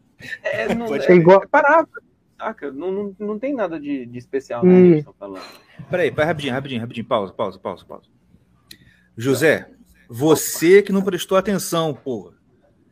Porque quando ele falou a melhor introdução para um autor é o autor, ele disse: lê a crise do mundo moderno e depois o reino da quantidade. Se você não tá prestando atenção, José, vai José, catar vai- pouquinho. Vai desenterrar a calcinha do Que motivo. merda. Tá carente, quer um abraço, cara? Pelo amor de Deus, Esse cara tá carente pra reclamando. pra- Não, mas eu gosto que ele é, um, ele é um espectador fiel. Eu tô vendo que ele tá reclamando há horas aqui no, no chat. tá aqui mas ele ainda. não- e ele tá, Porra. então, obrigado pela audiência. Pô. É, muito obrigado, seu chato. Continue aí. E vai Pô, no apoio cara. coletivo dar dinheiro pra gente. Eu perdi essa, essa fritada. O que, que houve? Que merda. Queria ter xingado também. Caiu na hora, Puta merda. entendeu? Mas continua, Vitor. Mas rapidinho, só o parênteses, eu tava falando, eu não tava, eu não sei se não tava me ouvindo. é, esse lance, cara, é- é, eu nunca tinha ouvido isso não sobre a esquerda ser poética. E tipo assim, tu vê que a- é, aquele, os músicos da época aí de se- 70, 80, 90, todos são são esquerdistas, né? Os viados, Chico Buarque. Sim. E eles têm essa, esse- essa linguagem. A DMPB é dividida em dois grupos. Os viados e os Chico Buarque. É. Adorei. Não, não, não, não. Chico Buarque tá incluso. É que eu esqueci de. é, a- então, a. a- então, essa, essa galera da MPB, Tropicália, são todos assim, né? Vai, É, pô, é, pra- pra cantar uma música, você tem que pegar o dicionário do lado e ir acompanhando, que tu não entende nada do que tá cantando, tá ligado? Não, é o contrário. Se você pega o é um dicionário aí que você não entende mesmo. É um discurso parnasiano. É o, o outro contra a cabeça os caminhões, sobre os seus pés os chapadões. Tipo assim. Só que esse, pô, pô, música é música. Agora, o- agora um, um- um livro universitário escrito totalmente no, no- contra os meus pés dos chapadões é, é de fuder, tá entendendo? Sim, então, e eu acho que é por isso que eles se identificam, tá ligado? Né? Eu acho. Deve ser por isso que eles E o engraçado todos que vão pra esse lado. alguém- assim. Alguém falando assim, tipo, faz um tempo já, né? Tipo assim, todo mundo vai falar da grande profundidade da música popular brasileira, fala assim, não, cara, porque o Chico Buarque, olha aqui, ele fala cálice, mas é tipo, cálice de se calar, entendeu? Nossa, Porra, vai cálice. ser um trocadilho, caralho! Meu Deus, um trocadilho! Nossa! Exatamente, meu Deus, Pô, um irmão. Não, e era- Cara, você não pode fazer uma música que é só um trocadilho. É uma ideia, tá entendendo? Estendida por três minutos a música. Ah, sim. Porra, ninguém escreve como Chico Buarque, tá ligado? Por quê? Por causa do cálice, cara, cálice. Tu não tá ligado. Então, era assim mesmo na escola, mano. Caraca, o diretor. Olha aqui, olha aqui. Olha, não, olha o bumbo da Bossa Nova. Tum, tum. Ele ia tocar, que ele se, lembra- você sabe que é, que é que eu tô falando. Ele ia é, tocar bateria. É, esse mesmo. Capeta. Cara, ele, ele era maçonzaço, altíssimo zaço. aquele cara. Eu lembro até hoje, Aí eu ele- tava na secretaria, aí chegou um cara mal, um cara parecia um bruxo. Aí daqui a pouco chegou o Resende, Isso. beijo o anel dele. Meu Deus, quase fiz sinal da Dá cruz, um medo. era evangélico na hora. Mas, Bateu o pé e falou tá arrependido. Só- é porque Desculpa, agora eu me lembrei que eu, que eu, eu tô com o Josué na cabeça. O cara conseguiu entrar na minha cabeça. É... Pô, eu não citei só um livro, bicho. Eu citei, pô, leio o próprio Guénon. Eu citei, ainda que falando mal, o Sedgwick. E eu citei É. em oposição a biografia do Fritjof Schumann. Eu citei três livros, agora que eu me toquei nisso. Mas É, pois é, José- não tá prestando atenção. O José, ele, você- ele desceu, ele desceu aí o. Ele desceu baixo, ele foi baixo, ele chamou a gente de mané. Mané. É. Porra! Ah, mas não não. Olha aqui, olha aqui, olha aqui. Cadê, cadê? Não desce, Ah, não desce do palco, não, cara. Pelo amor de Deus, olha só. Sabe o que aconteceu? Eu tenho certeza que eu tenho certeza que o José. Eu tenho certeza, Ó. José, que você tá acontecendo a mesma coisa que você aconteceu com uma seguidora minha do Twitter antigamente. Que foi um momento. Cara, eu queria ter, eu queria ter tirado o print daquilo, mas não tirei. Momentos memoráveis do Twitter, cara. Eu e o Marcos Monteiro. Cara, eu falei um negócio, veio uma senhorinha lá e pá, deu um rage no, no meu Twitter. Aí eu, aí o Marcos, o Marcos.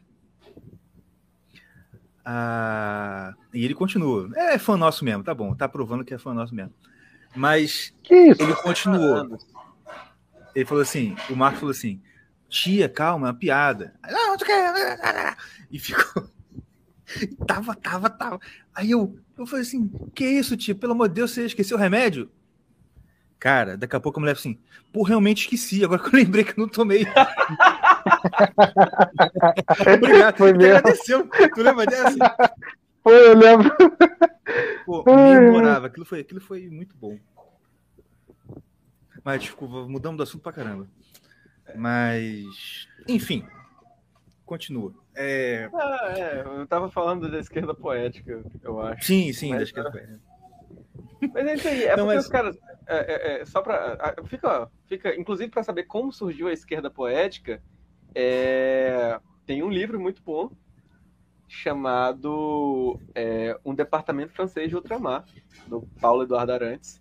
que é sobre como a França, que é a inventora dessa esquerda poética, né, esquerda parnasiana, aportou no Brasil. Para quem quiser ler, já que falta fonte, tá aí uma fonte para vocês. Vão atrás do livro. Não é difícil de achar esse livro, você acha na estante virtual. E é uma leitura muito divertida, porque é um USPiano falando mal da formação da USP. Recomendação do Olavo, inclusive, no Departamento Francês de Ultramar. Entendi. Mas assim, o negócio da escola tradicionalista que eu tava, eu tava, eu tava lendo esses dias, né? O símbolos fundamentais. E uma coisa que eu, peguei, que eu me peguei foi é um negócio que o jeito que ele vai mostrar, uma coisa que o U fala naquela introdução do, do- do- dos livros da obra do Guénon, né? E naquela live de introdução ele falou que é verdade, assim, o, o- ali, pelo, pelo que parece, é o, é o Guénon, tipo assim, em ação, tipo assim, é o cara que tem uma capacidade de interpretação simbólica fenomenal em ação. E aí você começa a ver ele fazendo aquelas monte de associação doida que no final tem muito sentido. E você começa a ter um- uma capacidade de olhar as coisas e interpretar melhor e ver símbolo nas coisas, né? E, ver- ver- e- e fazer a, a- a analogia de forma melhor, né? Mas eu, eu não, não tinha pensado em ler primeiro aqui o, a crise do mundo moderno e a reina da quantidade. A metafísica oriental você indica deixar por último? Não, não. É, eu, eu, eu, eu, eu- diria que é um companion piece a esses dois livros. Porque, vamos lá. Por que, que eu recomendo a crise do mundo moderno e depois o, o reino da quantidade? Porque eu fica mais fácil você entender qual o projeto da escola tradicionalista e o projeto do Guénon é, se você entender de onde é que ele está saindo, qual é a pressuposição dele a respeito da nossa inteligência atual e por Uhum. que, que ele faz todo esse trabalho de recuperação e interpretação simbólica. Né?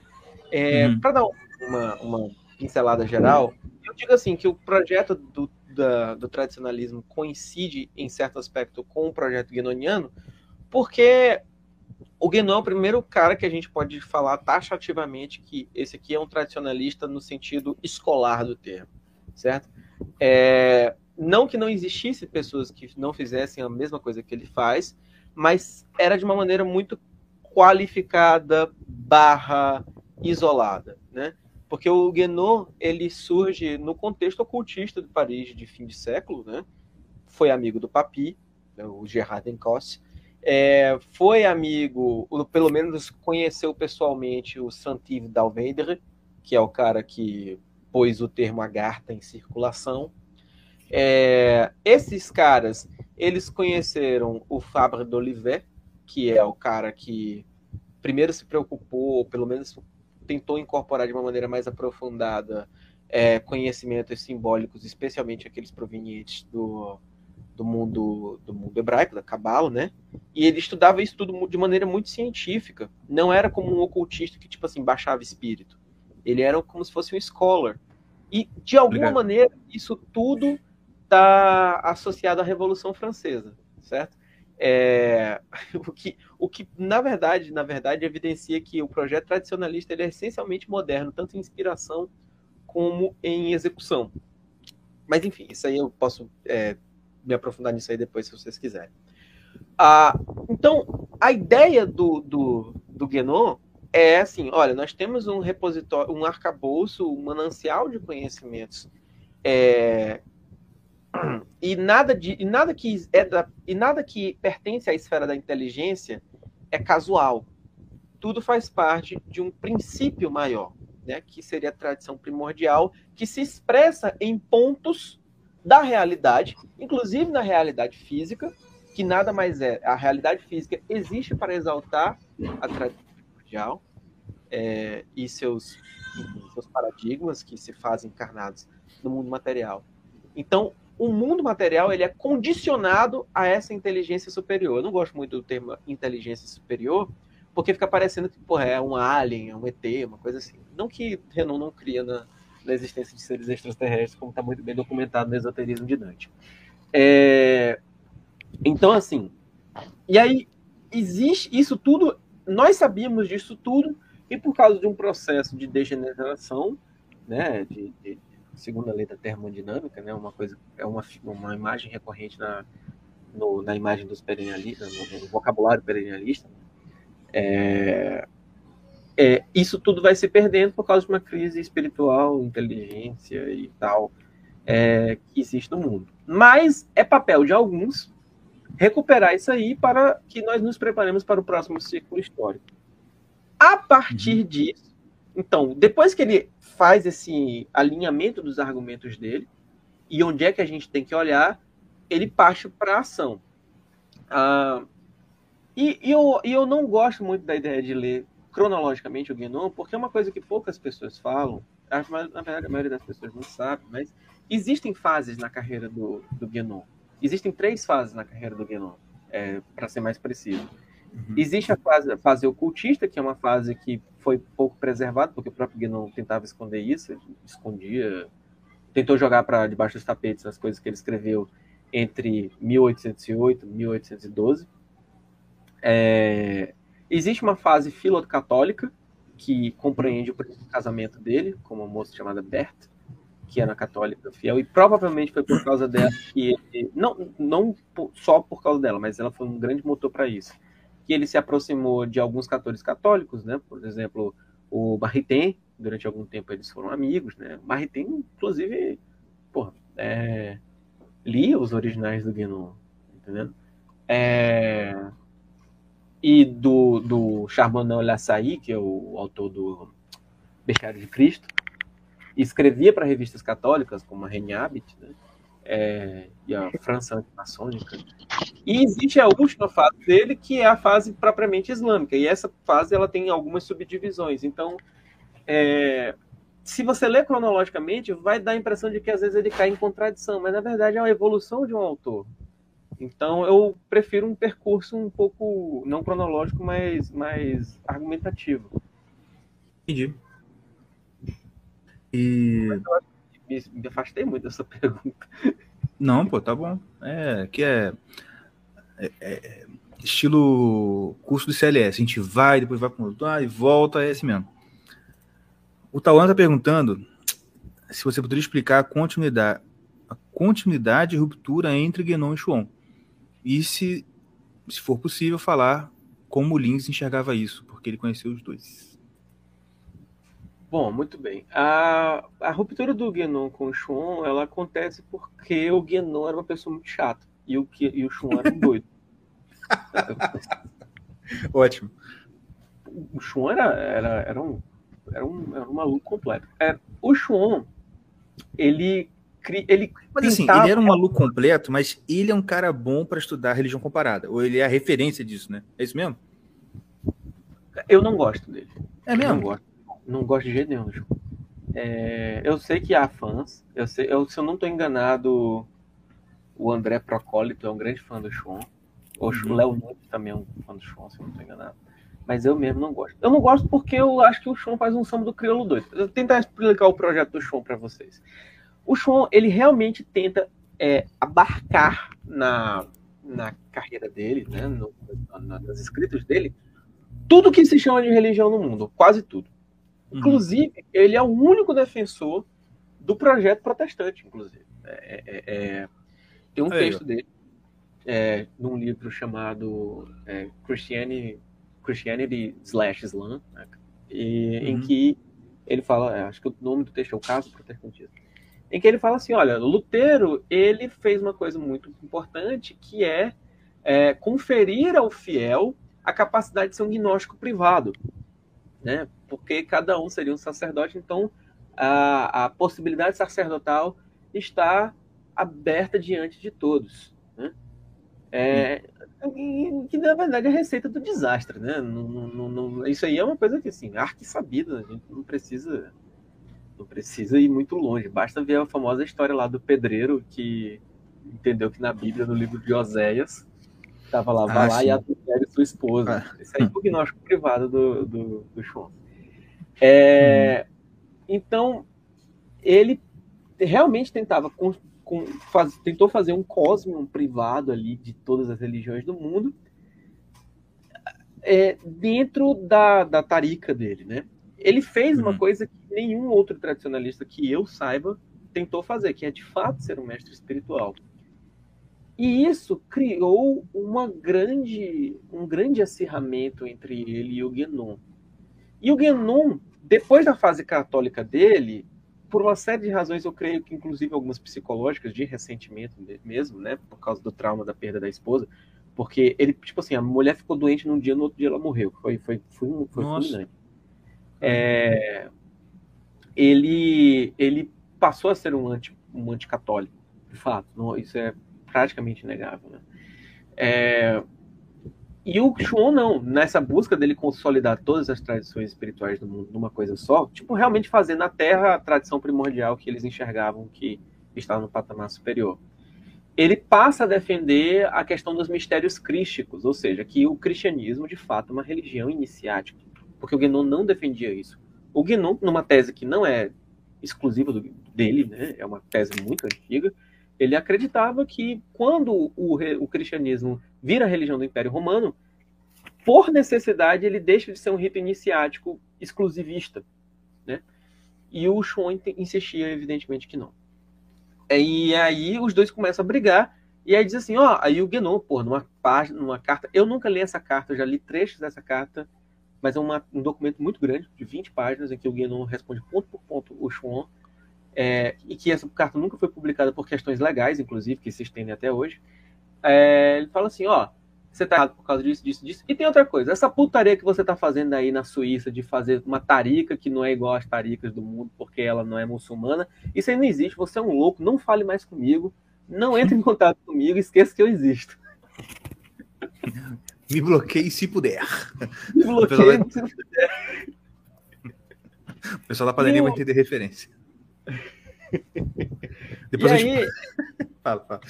O- só para concluir, é, é, e aí a segunda parte da pergunta do Tawan. É, o Lings, acontece o seguinte, o Shun ele era um cara que tinha muita expertise comercial.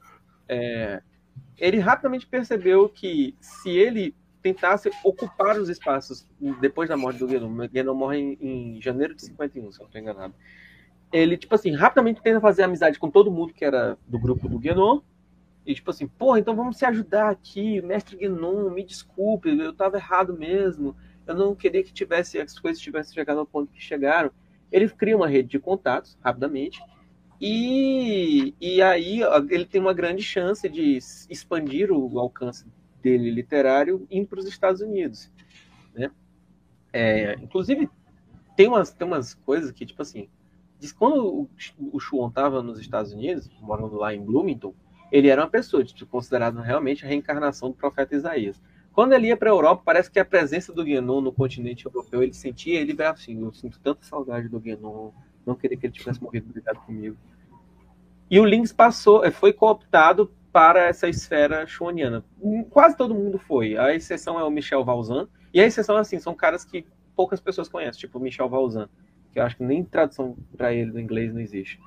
É, e na e na enfim na França ali né mas tipo assim ele cria contato com o Seyed Hossein Nasser é, o próprio Martin que também era um cara que era da academia inglesa né curador do museu de não sei o que e um scholar sobre Shakespeare então assim ele cria uma rede de contato e os caras caem na na onda dele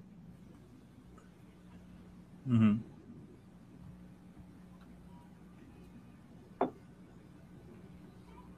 não gosta do show pô cara é doido Davi Neto aqui Não, Davi é gente boa também, velho. Mas deixa eu falar. Mas você tava falando antes do. Antes do. Ah, não. Ah, não, você explicou, né? Essa questão aí do Genon, do Shon. Você ia explicar, na verdade, o, o projeto. Do... Não, você falou também, o chefe do Shon era realmente essa coisa de ser o unificador de todas as religiões, né? É, você, você sente que ele. É, eu- assim, eu não gosto do Chuon. Não estou dizendo que não, ele não deve ser lido.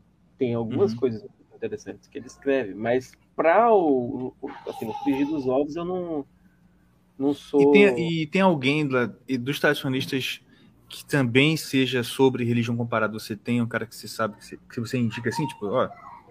Esse cara aqui, ele também fala desse assunto e, pô, você gosta. ou- Não, eu não gosto da abordagem perene, porque assim, não existe uma distinção, não uma distinção oficial, mas é a distinção que eu faço entre tradicionalismo e perennialismo.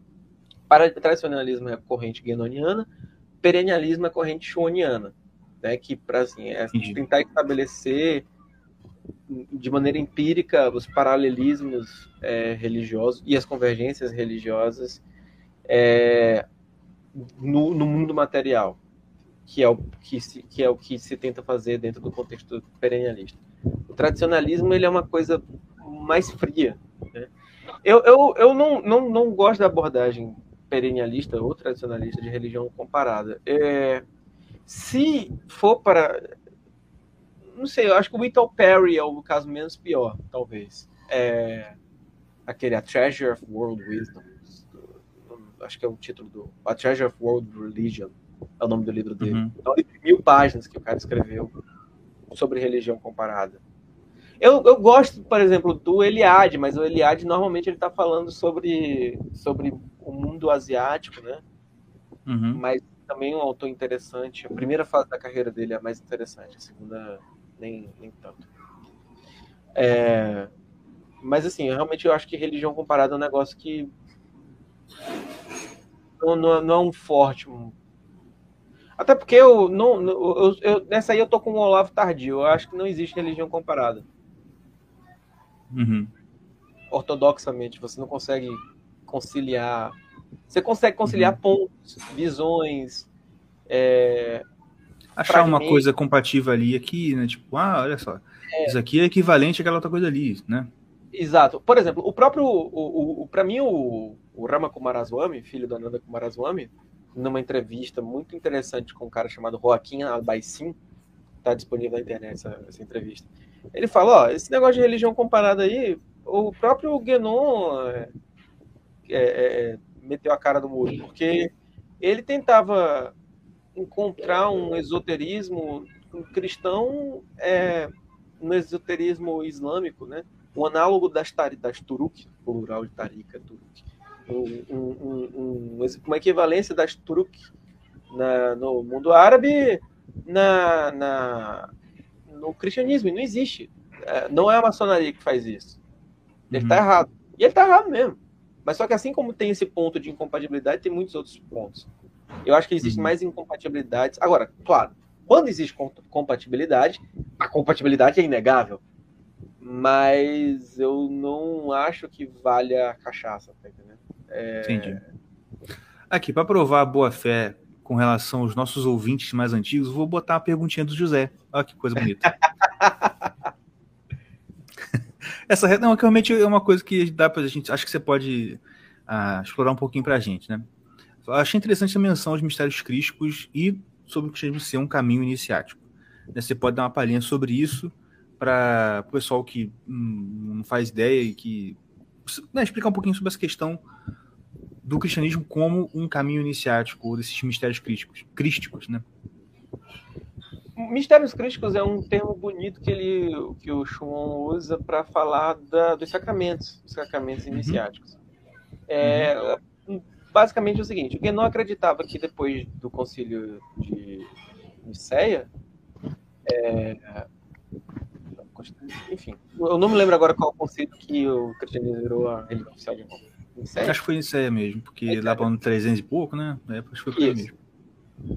É, os, os sacramentos, ou, eles perderam a sua função de, de instituição cristológica, factual, e eles não têm mais poder iniciático, virou uma mera burocracia exotérica. E o... Assim, quando você fala assim, não tem poder iniciático, o que, que seria exatamente esse poder iniciático? O cara não se eleva espiritualmente por causa disso. Ele não atinge Entendi. um patamar de conhecimento, ele não. Não, não tem efeito na alma dele, vamos dizer assim. É, tipo isso. Não, porque, não, não, na alma, porque o, o Guénon não nega que o, religião, que o cristianismo é uma religião verdadeira. Mas sim, é uma sim. religião, tipo assim, de fidelidade não é bonito igual o Islã, basicamente, tá entendendo? então o cara chega lá, ele roda, ele faz o dicker, e aí ele fala o nome de Allah 350 vezes, e aí ele entra em transe, e é, sabe? E no cristianismo Entendi. o cara vai na missa, reza um texto e tal, é assim, é mais um, um, ordenador social do que um... Ah, pô, é mais mistério, né, filho? Porque o negócio não acontece assim na sua cara. Estou sendo polêmico, desculpa, pode continuar. E o Guénon, e o Chuon diz, não, não, não, não se perde, não se perde de forma alguma. Ele dá lá os argumentos dele, são dois, se eu não estou enganado, são dois artigos publicados na... E o Guénon ficou mais puto ainda, porque o Chuon resolveu escrever isso na revista dele, né, de tradicional. Né? Ele assim, quem deixou essa porra ser publicada? na minha E dá, imaginar, e dá pra imaginar aquele francês puto xingando mil vezes, né, cara? merda, essa merda, essa puta merda. Cablé! até, é. até esqueceu a, a, a, a mansidão que ele, que ele queria ser egípcio, né? Ele até esqueceu que queria ser egípcio para virou francês de novo. É... e aí, o que, que Enfim, mas, mas agora é engraçado porque o, o- isso aí é teimosia do Guénon, porque o Guénon, ele, tipo, ele- tudo ele achava que era re- realização espiritual. Tipo assim, ele faz um texto assim de, de, de, de 5 mil palavras para falar sobre a beleza da tapeçaria islâmica, porque é quando você pisa num tapete numa mesquita, já é em si mesmo uma realização espiritual. Então, tipo assim, pisar num tapete islâmico, porra, que realização espiritual foda. E a missa? Ah, Nhé. É. Foi, é só um rito esotérico. Aham. Não tem nada demais. Tô ligado, tô ligado. Entendi. E, mas, mas ele acha que depois. Por que que ele tem essa coisa de depois do Conselho de Nicéia que a coisa virou burocrática e antes não era? Ele dá, dá alguma explicação sobre isso? Dá, dá sim. É porque ah, ah, quando, ah, o, o- quando o cristianismo passa a ser a religião do império, qualquer um podia participar. E na cabeça dele, o cristianismo primitivo não era assim. Era uma coisa parecida com o taoísmo, tá entendendo? Que o cara passa anos Ah, e sim, anos treinando para ser um mestre espiritual, entende? É engraçado que ele não faz essa, essa crítica a uma outra religião cosmológica, uma outra religião ci- civilizacional que ele ama de paixão, que é o hinduísmo. Que é o Islã. Ah, o hinduísmo, Ou ah, o próprio Islã também. Mas mais o hinduísmo, que, tipo assim, não existe nada do, do, do- do mundo hindu que não seja permeado de significado religioso. Pode ser que ele achasse que, tipo assim, ah, é, a vida do cara já é em si mesma religião, uma, uma, uma realização espiritual, porque tudo é religião. No cristianismo, é, por causa do Kali Yuga, é, o, o- o- existem hiatos, partes profanas e partes sagradas. Tá entendendo? Então, provavelmente, é, é, é, é por isso que ele tem essa implicância, mas o que, de algo que poderia ser uma contradição aparente dele. Mas, assim, no, no grosso da coisa, é, a melhor, a- o jeito mais fácil de você entender o, o argumento do Guénon não é num livro do Guénon, é num livro de um guénoniano, Luc Benoit, chamado L'Esoterismo. O esoterismo também tem tradução em português. Ele fala assim: é, o cristianismo é uma religião excessivamente adaptada às exigências da vida cotidiana. Uhum.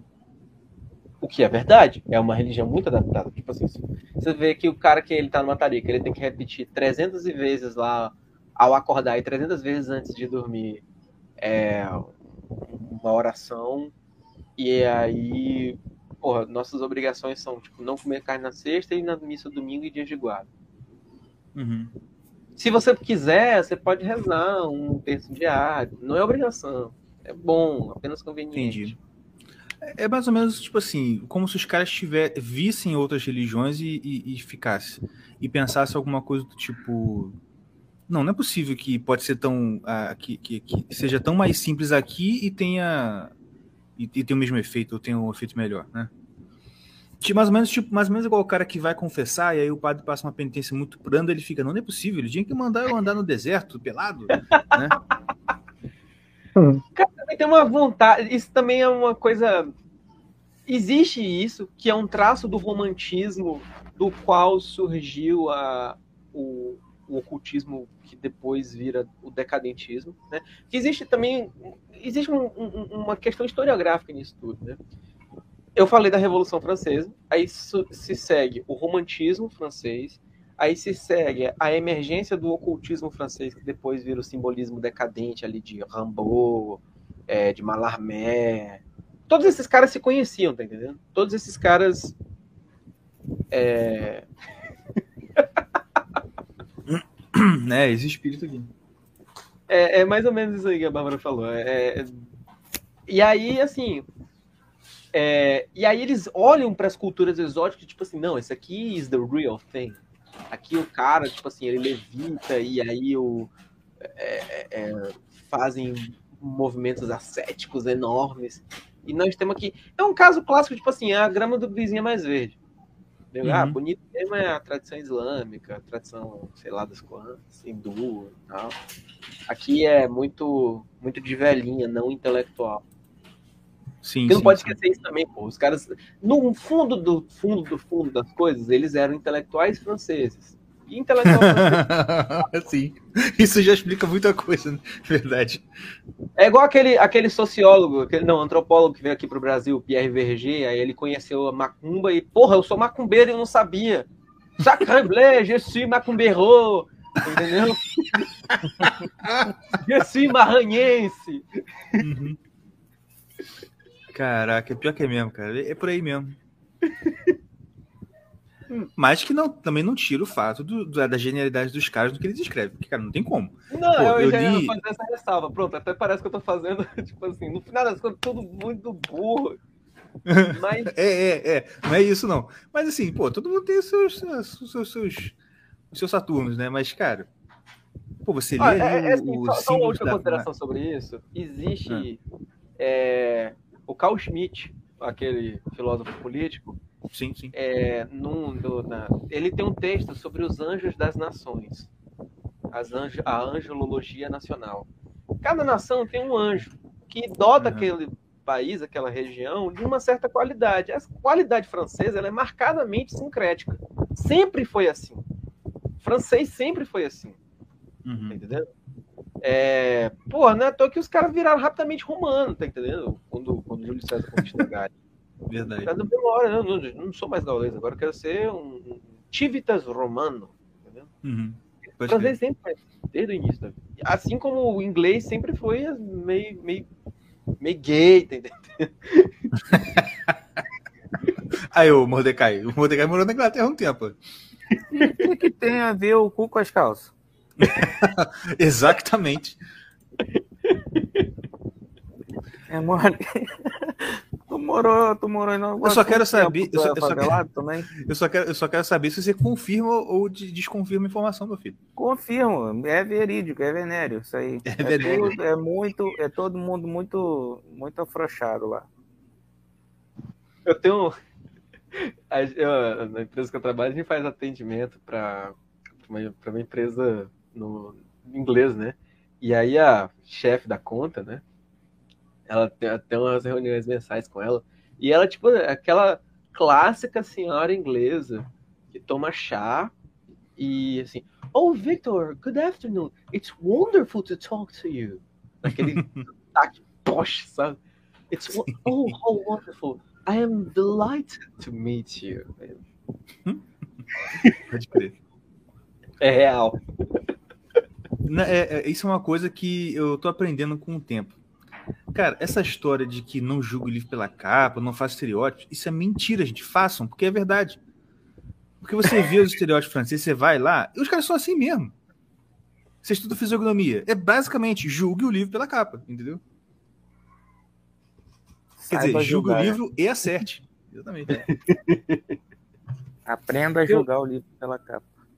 Eu, eu, eu, eu, eu conhecia, eu conhecia um cara que ele falava assim, ó, tudo que você precisa saber sobre uma pessoa é olhar pra cara dela e ela falar três frases. Pô, pode crer. Julgue o livro É, faz sentido. Faz sentido. Aqui. Vou uma outra pergunta aqui do Tauan pra gente encaminhar para o encerramento, pode ser? Com certeza. Ah, é uma pergunta interessante. Se o Guénon recebeu a iniciação hindu e usa a terminologia hindu para explicar as coisas, por que o Islã atrai tanto? E como ele chegou no. Eu não sei escrever. Ah, tá. Elish El Kabir. Bom, o Gnu não recebeu uma iniciação hindu. É, ele queria receber uma, que eu saiba, pode- pelas biografias dele que eu li, ele não foi iniciado de maneira hindu. É, porque não pode, né? Porque não existe conversão para o hinduísmo. Existe uma conversão qualificada ali, mas para você ser hindu, você precisa ser um dos, dos, dos órgãos, né? Dos, dos membros de Shiva. É, ele tinha muita vontade de ir para a Índia, mas ah, ele nunca conseguiu visto por causa dos livros que ele escreveu contra Madame Blavatsky, contra os movimentos espiritualistas, né? nominalmente é, é, o Erro Espírita e o a, Teosofismo, História de uma Pseudo-Religião, que era a religião oficial da nobreza inglesa ali nas primeiras décadas do século XX. Né? Tanto é que tem a famosa história do coronel Percy Fawcett, que teve umas sessões com a Madame Blavatsky, e aí ele descobriu a localização da cidade perdida de Z, que inclusive tem um filme, né? Fica a recomendação para assistir. E aí o governo inglês nunca o deu visto para ele visitar a Índia, que ainda era um protetorado inglês. Hum, entendi. Mas uh, ele, ele, ele conheceu. E, existem algumas, alguns problemas sobre a biografia do Guénon, porque ele escondeu. Inclusive, muito... uma pergunta dele se você indica alguma biografia do Guénon. Sim, tem os livros do é, Jean. Puta que pariu o nome do cara. Aymard. Jean. Jean não, desculpa. Jean-Pierre Laurent. Laureante. Hum. É, acho que é Jean-Pierre. É, ele tem, tem uma biografia dele chamada é, O Senso Oculto de René Guénon, da obra de René Guénon. Não me peça o título em francês, eu não vou. L'essence cachée de l'œuvre de René Guénon. É, mas só jogar Jean, Jean-Pierre Laurent, Laureante. Ah, tem o clássico que eu creio que vai ser editado em breve pela, pela Estrela da Manhã, chamada Vida Simples de René Guénon, mas é um daqueles negócios que eu, que eu falei no início, né? É uma, praticamente uma geografia. Mas é bom, é muito bom, tem muita coisa divertida lá dentro. Como, por exemplo, quando o espírito do Jacques de Molay baixou numa sessão da Ordem Templária reconstituída e disse que René Guénon era o novo Jacques de Molay. É... É, esses são os principais, né? o, o, livro do Jean-Pierre Laurent e o livro do Paul Chacornat chamado A Vida Simples de René Guénon. Tem tradução em inglês também. Se você não conseguir achar em francês, tem em inglês. Agora, o, como eu falei, a maioria dos caras que viraram que continuaram guénonianos, eles são franceses. E eles não são muito conhecidos. Então, é obrigação, é obrigação, se você quiser é, compreender mais sobre Guénon e sobre uma parte importante da história do tradicionalismo, aprender francês. Porque a maioria do material está em francês ou em italiano. Uhum. Existe uma barreira linguística que, que é um pouco incômoda. E não por acaso, por isso que eu falei que o Chuan um gênio comercial, porque na primeira oportunidade que o cara teve para ir para os Estados Unidos, ele foi.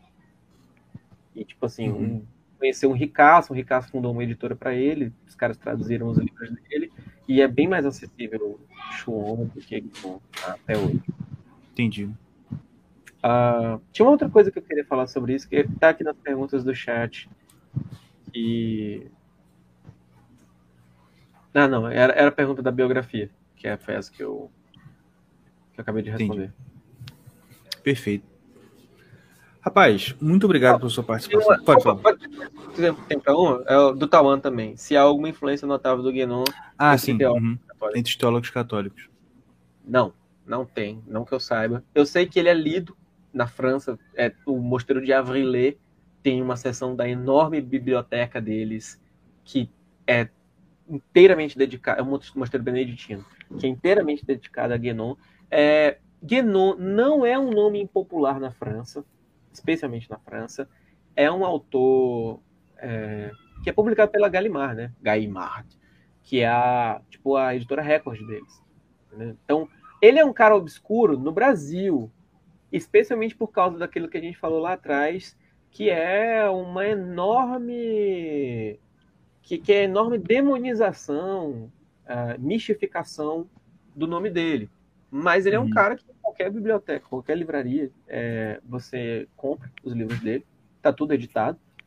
E só que eu acho que na França ele é considerado mais uma figura pitoresca do que um intelectual, assim, cuja obra é estudada como um teórico, sabe? Entendi. Entende? Mas, mas é Enfim, é, é, é, mas influência não. Eu, uma, e a, outra coisa, quando o Guénon brigou com o Marritão, o Marritão tentou colocar o nome do, do Guénon no Index Libro Proibitório e não deu certo. Então, essa influência aqui. Ó, interessante. Foi. Pois é. Interessante, Bom, interessante. E daqui aí. frente, quem sabe, né? Mas é isso aí. Vitor, muito obrigado pela sua participação. Foi uma aula muito boa, apesar de José não ter gostado muito.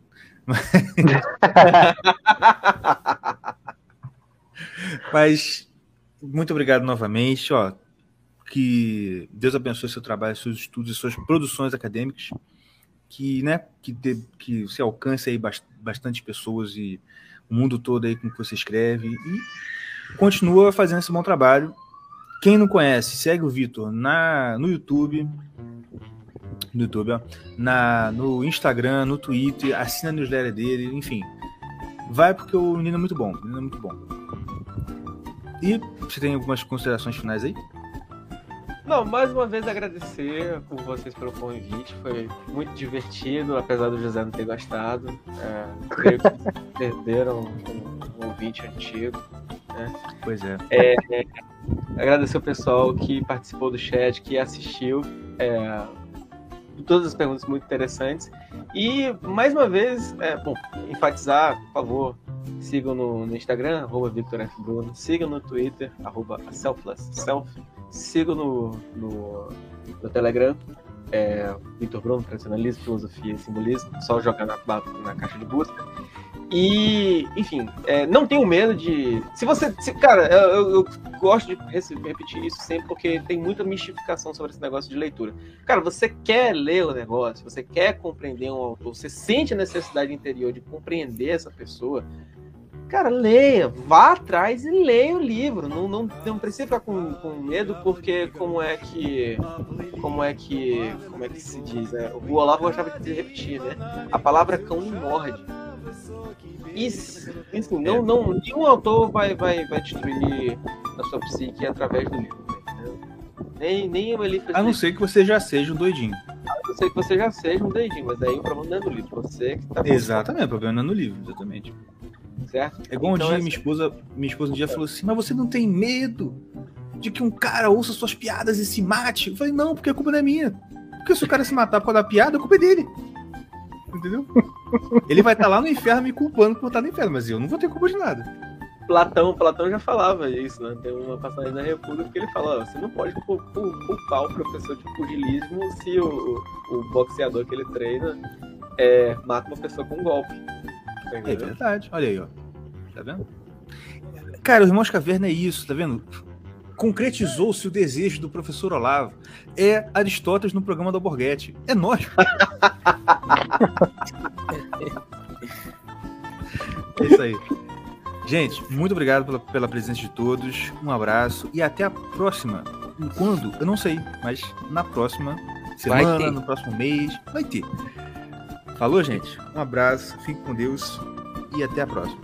Tchau. Tchau, tchau.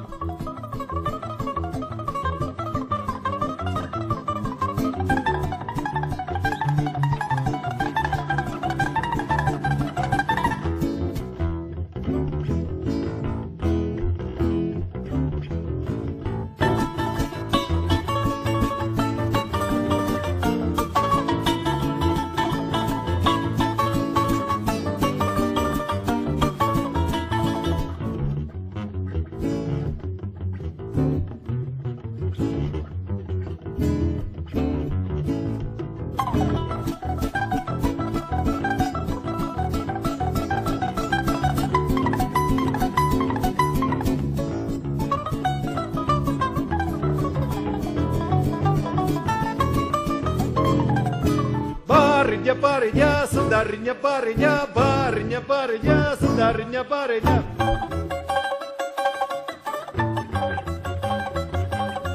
Калинка, малинка, малинка моя, в саду ягода, малинка, малинка моя.